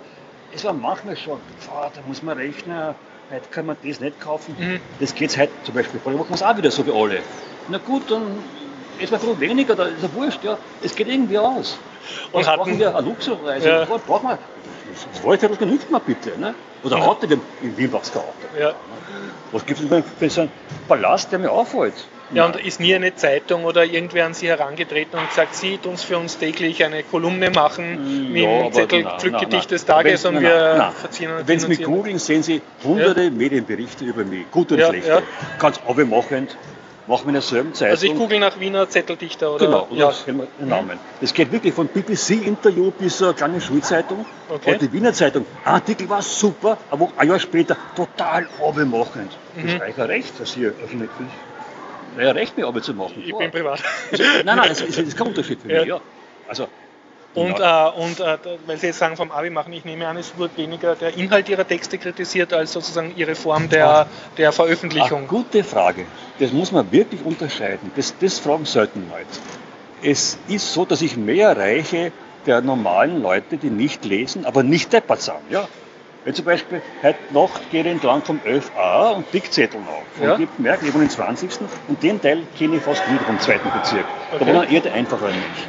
Und wenn der Bus nicht kommt, schau ich mach mir zu, lesen es welche und sie pflücken machen. Weil ich gebe mich fest auf und einzeln zum Pflücken. Das sind die, die haben keine Chance für Literatur. Sind aber nicht deppert, aber im Laufe des Lebens werden sie deppert gemacht. Und die zu erreichen, ist wichtiger als jemand wie sie zu erreichen. Also Ja? Sie fühlen sich eigentlich als Volkskunstbildner. als Pionier für die unteren Schichten, die aber nur symbolisch unten sind, die, die haben oft keine Chance für Bild. Ja? Und irgendwann Also Sie bringen eigentlich Luthermäßig die Literatur Äh, oder die Kunst und das Volk. Luthermäßig muss ich nachdenken. Wie der Martin Luther, ne? Die, Ja, ja. Gut, das war eine einmalige Aktion. Ich kenne die Kirchen bei Berlin, ja. Anschlag. Nein, ich meine jetzt mit der Sprache, dem hinein- Volk aufs Maul mit schauen. der Sprache auch, ja, ja. Dann hat er es eine gemacht, angeschlagen. Ja, aber ich habe auch viele, die sagen, das ist genau die Verbindung. Also Ja. auch viele von der Bildungsoberschicht, Ja, die mich auch mögen. Ja. Aber auch viele, die mich nicht mögen. Du traut Aber warum, warum mögen die Sie jetzt nicht? Weil, weil Ihnen die Gedichte nicht passen oder weil Ach, Sie nicht passt, dass Sie, der. Sie, der tut meine Busstation sozusagen voll blicken? Das ist immer wieder ein Argument. Das ist meine Frustration, das Ja. ist unsere. Äh, 90 Prozent der Wiener Leute sind vollkommen korrekte Leute. Mhm. Polizeibeamte sind fast 100 Prozent korrekt, weil ich wurde oft festgenommen. Na gehe ich mit. Ja. Er ist nicht mein, mein Feind. Mhm. Sobald die merken, mit dem, mit mir kann man reden, werden alle sehr freundlich. Also, wir kann oft Handschellen, vielleicht 30 Mal, weil, das heißt, verharren im strafbaren Zustand, ja. Ja, aufhören tun natürlich nicht, ja. ja. Ja, Sie haben trotz Handschellen dann weitergedickt. Nein, nein, aber wenn, also, das meinen Sie ab, hören Sie auf, Also, und haben Anzeige, ja. dann geht er weg, ich mache aber weiter, dann hast du verharren. Ja gut, aber er war es und ich war es, nach zwei Stunden bin ich zurück. Und das, die Anekdote ist immer, die lassen sich lange Zeit mit mir Einvernahme. Ja. Ich frage, Entschuldigen Sie, so große, starke Männer oder Ja, ja. Sie stehen doch wo draußen. Ja. Das machen die anderen mit den Junkies, mit ihnen kann man gut reden. Das heißt, er spart sie wüde, aggressive Junkies, bei mir ist keine Gefahr. Ich tue niemand was. Sie sind sozusagen der Liebling der Erholungskunde der Staatsgewalt.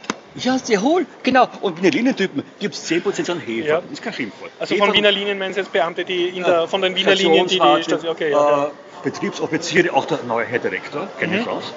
Heferl hast, du Trottel, klebst meine Station nicht an. Mhm, Das passt wie ein Argument. Es ist meine und seine und es muss entfernbar sein. Also ich kenne meine Grenzen. Aber innerhalb Und das haben Sie ja Grenzen- schon mehrmals ausjuridiziert, wie Sie gesagt haben. Und was ist da jetzt eigentlich rausgekommen? Ich darf es machen, aber die akzeptieren es machen nicht. Aber äh, sozusagen die Bedingung ist, es muss äh, entfernbar sein. Es waren Ortsverhandlungen von Höchstrichter Ja. auf jeden Platz. Und Mhm. die haben gesagt, ja, machen Sie das für uns. Und da haben sie gesehen. Es Also wir haben eine Be Tatortbegehung sozusagen gemacht. eine Tatortreinigung Ja, in Sekunden. okay, das heißt, Sie haben dann Und sozusagen seitdem gezeigt, war wie das gelöst, ist. Mhm. aber eben nicht für alle. Es gibt einzelne Beamte, nie Beamtinnen. Eine Frau hat mich nie festgenommen Mhm. und eine Stationswartin reagiert ganz anders. Nämlich meine vier Töchter haben gesagt, das sind Revierkämpfe unter dummen Männern. Also ich, Mhm. ich genauso. Und ich sehe die Sicht, bedingt durch fünf wunderschöne Frauen, aus Sicht der Frauen der Welt. Mhm. Und da haben sie wirklich recht. Also eine Frau möchte es und dann diskutieren. Während ein Mann fühlt sich bedroht in seinem Revier, so wie ein Hündchen. Ne? Haben Sie in sein Revier pinkelt sozusagen. Und ehrlich gesagt reißt mir das auch. Ja, ja. Wenn ich zugeben darf, machen mir Worte fast drauf. Aber wenn ich das jetzt mal so formulieren darf, was hat Ihnen die Republik oder die Gesellschaft angetan, dass Sie dir jetzt 40 Jahre lang hauptberuflich auf der Nase rumtanzen? Nie angetan oder ich, oder ich ihr? Nein, nein, umgekehrt. Also was war die Motivation? Sie haben gesagt, Sie sind einmal in der Schule durchgefallen und, und dann Nein, ist nein, Ihnen... Durchfall, ich war nicht dort. Ich, tausend, Also ja, tausend- aber, aber da ist ich- ich sozusagen die Dichter-Dings entstanden. Fehlstunden, alles unbeurteilt, in jedem Ja, Fall. ja. Da habe ich wiederholt, dann war er wieder der Vortragsschüler. Ich war Klassensprecher, Schulsprecher. Angetan hat mir niemand was, aber angetan fühle ich mich, wenn ich einfach den Leuten zusehe, Nachrichten höre und schaue, wie sich manche... Also Sie finden, die Welt ist nicht so, wie sie sein könnte oder äh, wie sie sollte. eigentlich schon ansetzen war. Ja, also der Aufbruch in den 70er Jahren in Schweden, Mhm. Österreich, nicht nur durch die Sozis, auch der anderen. Mhm. Da waren mehr, ja, ja, wir sind da für Demokratie, Mhm. war da mehr als da. Heute ist eine, eine, eine Diktatur der großen Konzerne. Mhm. Weil die haben manchmal mehr Macht als ein kleiner Staat. Und wie man gerade sieht, Steuer Aber Sie sind, also Ihr Ausdruck sozusagen, Sie, Sie schlucken das nicht und sagen, na gut, ich gehe halt Karriere machen, sondern ich bitte jetzt Zetteln und Ja. ich lebe so, wie ich will sozusagen. Kurzfassung meines Lebens. Super. Und ich bewundere das, ja. Und, Ja, aber es geht mir nichts ab. Natürlich, Ja. die Wochen war echt zum Beispiel bisher mies. Montag war gut, finanziell, ja. Mhm. Und ich habe seit drei, vier Jahren Facebook und da ist eine Form, äh, Genau, ich wollte fragen, ist das, hängt das mit Ihren Töchtern zusammen, dass Sie im die haben wir es Facebook erklärt. sind? Die Ja, ja. erklärt. Wenn man es nicht überschätzt, ist wunderbar. ja. Bei der Anseiten habe ich da jetzt ungefähr zweieinhalbtausend Facebook.com slash Zetteldichter. Äh, das da, ja. Twitter.com Äh, Zetteldichter, ja. Im Moment habe ich wieder einige verloren, einige Follower da, Mhm. weil da öffentlich gesagt habe, Leidl, ich mache was und es kommt nichts zurück. Mhm. Zugleich reagieren ein paar dann doch mit kleinen Scheinen Mhm. und ein paar sind enttäuscht, weil ich gebe es her, ich schenke es her. Aber Mhm. jemand, der viel hat und der langes pflückt, der schüttet manchmal was. Mhm. Und bei Facebook ist so, und das ist der Unterschied ist da. Das ist Mhm. das wichtigste Erkenntnis in einem halben Jahr. Früher haben es gepflückt, die Leute. ja. Heute, was machen sie so? Also Sie schauen sie im Internet oder was? Auch, aber wie pflücken die? Ein Drittel der Leute pflückt anders. Also Moment, äh, die fotografieren es mit dem Handy Das ist- und dann tun sie es reposten. Also, sie Okay. haben, das ist wunderbar, ist Ja. ökonomischer für mich Ja, auch, ja. aber sie haben nichts in der Hand. Achso, und deshalb sind, fühlen sie sich auch nicht verpflichtet, was zu. Okay, ja. Leistung gegen Leistung Mhm. per Post zuschicken war früher doppelt so viel wie seit den Moment. letzten zwei Jahren. Und, und haben Sie auch per Post Ihre Zettel äh, geschickt? Haben Sie Abonnementen Tausend- gehabt? so ähnlich, ja. Ja. Jemand pflückt. Es waren Mhm. ungefähr 20.000 Leute, klingt viel, in 40 Ja, ja. Jahren, ist nicht so viel, ja, die echte äh, Fans waren, Förderer, Mhm. Ja. Mhm. an 20er Schilling oder ein Briefmarken oder damals gab es kleine Kinder, ich sammle das, ich habe nur zwei Schilling, bekommt genauso viel wie, wie jemand, der einen 20 Ja, dabei legt. Das ist ein Unterschied, ja. Aber das hat sich geändert und wenn ich es auf Facebook poste, gibt es auch Leute, die wohnen in Burgersdorf, in Linz oder in Sydney oder New York, aber nicht zu viel. Also man darf es nicht überschätzen.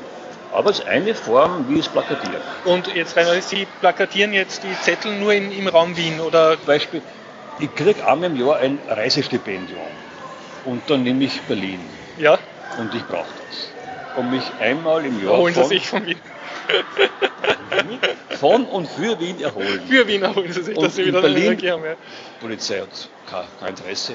Ja, und nicht. Sie haben in Wien aufgeklebt. Also, In Berlin natürlich. Ja. Nur vorher gesagt, also heuer und vorher gab es eine Anekdote, ich klebe am Kudamm und, und Ja. in Linden war auch, kommt der Bus aus Wien mit eher älteren Herrschaften. lassen Sie raten, schimpft. es ist der Trottelasche in Berlin. Das war Heimatgefühl. Das war Heimatgefühl. Aber ich Okay. verstehe es eh. Ja, und ich bleibe mir treu, bis ich 100 bin. Ich lebe lang. Also alle meine Vorfahren. Darf ich fragen, wie, wie alt Sie jetzt sind? 60. 60, okay. Außer die Kinder sagen, du schaust gut aus, aber mit den grauen Haaren wie ein Opa. Ja, das haben sie eh recht. Ne? Und, Äh, das bleibt aber so. Technische Frage. Ähm, das, Das schaut so aus, als machen sie das auf einer Kopiermaschine Na, oder äh, ja, ja, genau. Also, ich habe keine Computer. Ja, Äh, das ist alles analog sozusagen. Analogkunst. Wie Ja. Glauben Sie diese Formen? Das Gewählte. ja, ich würde sagen, sie halten das verknittert auf die Kopiermaschine.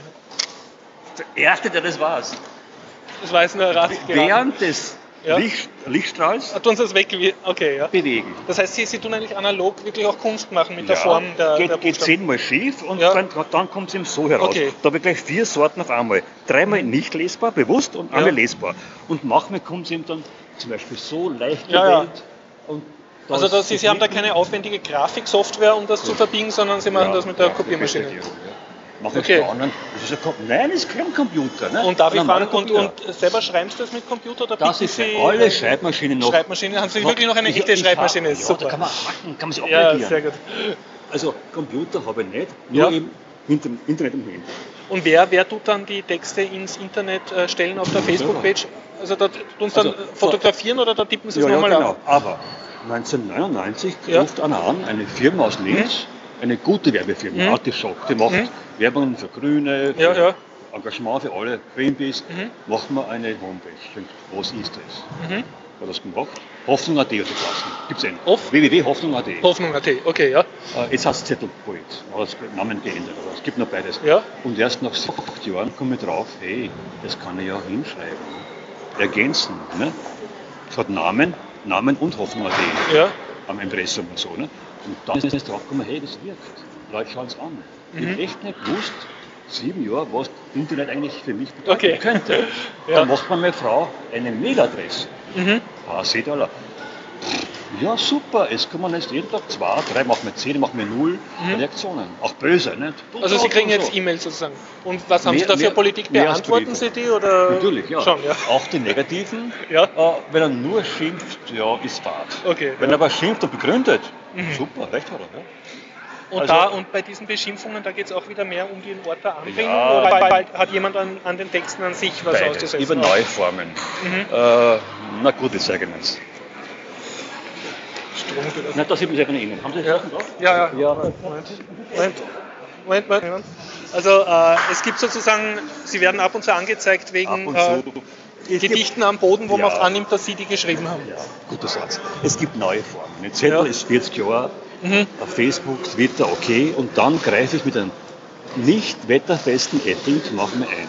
Okay, auf ja. Gehsteige, leere Baustellen, zum Beispiel bei Wien, Praterstern, Also Sie, juristisch gesprochen, Sie verschmutzen den öffentlichen Raum naja, mit Kunst. Moment, das waren zwei Richter.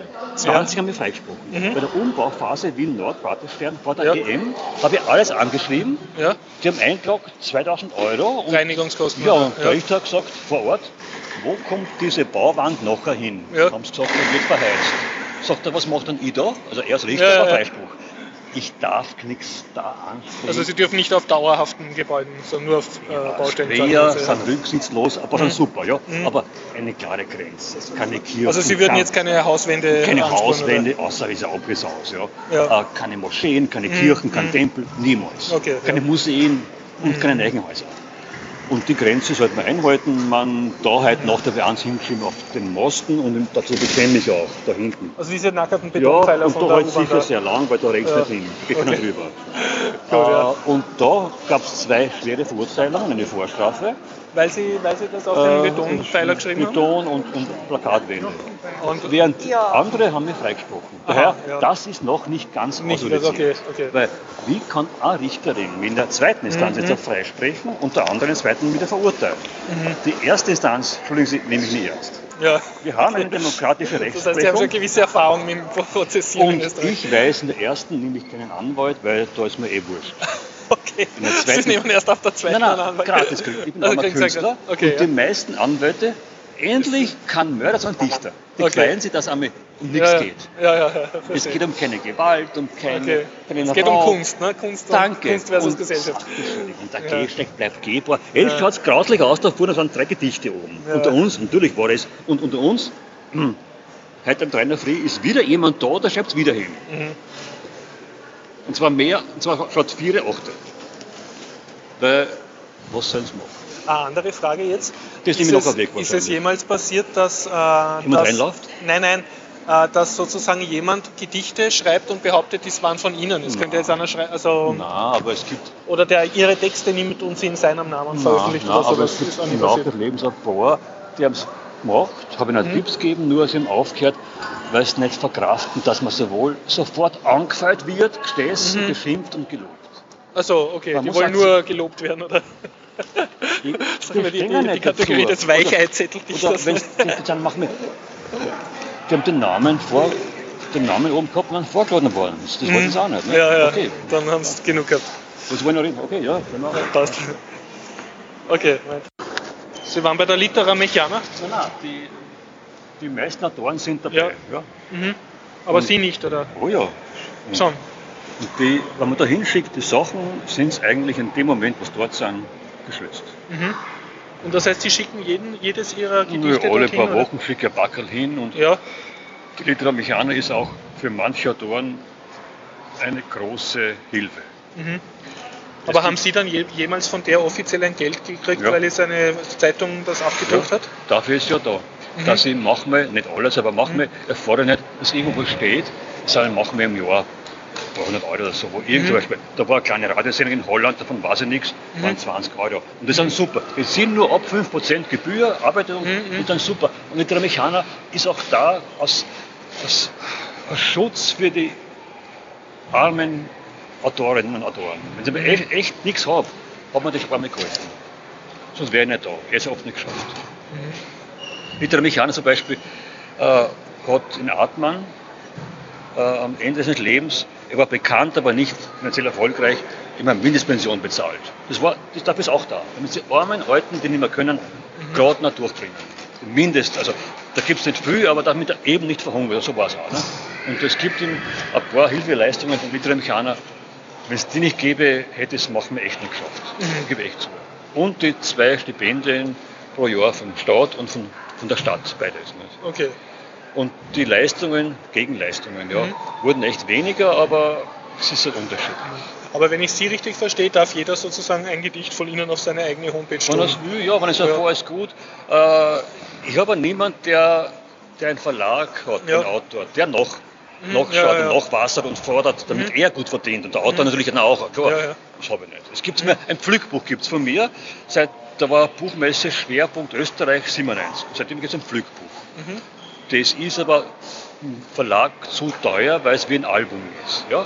Und ich verschicke selber den Leuten und die schicken dafür 10, 20 Euro und das deckt die Kosten, ein bisschen bleibt über. Weil das Buch selber kostet 50 Euro und man, es sind 70 Seiten jetzt da, aber nur beigelegt. Geplant war wie ein Markenalbum. Aber Okay, dann, ja. das kostet 100 Euro, aber das will ich nicht. Das heißt, ich mache keine Werbung fürs Birchel und wen sage ich, du, bei Post kostet er weniger als ein Verlag. Und der Verlag erlaubt mir das. Und wie würden Sie jetzt dazu stehen, wenn ich jetzt zum Beispiel als Gewerbetreibender auf meine Firmen-Homepage einen Text von Ihnen drauf tue und sozusagen vor. eine Werbung mache? Das Wie, wie vor. gehen Sie dann damit um? ist mir wurscht. Wenn er so lasst, wie sie sind, ist mir Ja. Mit dem Namen oben Mhm.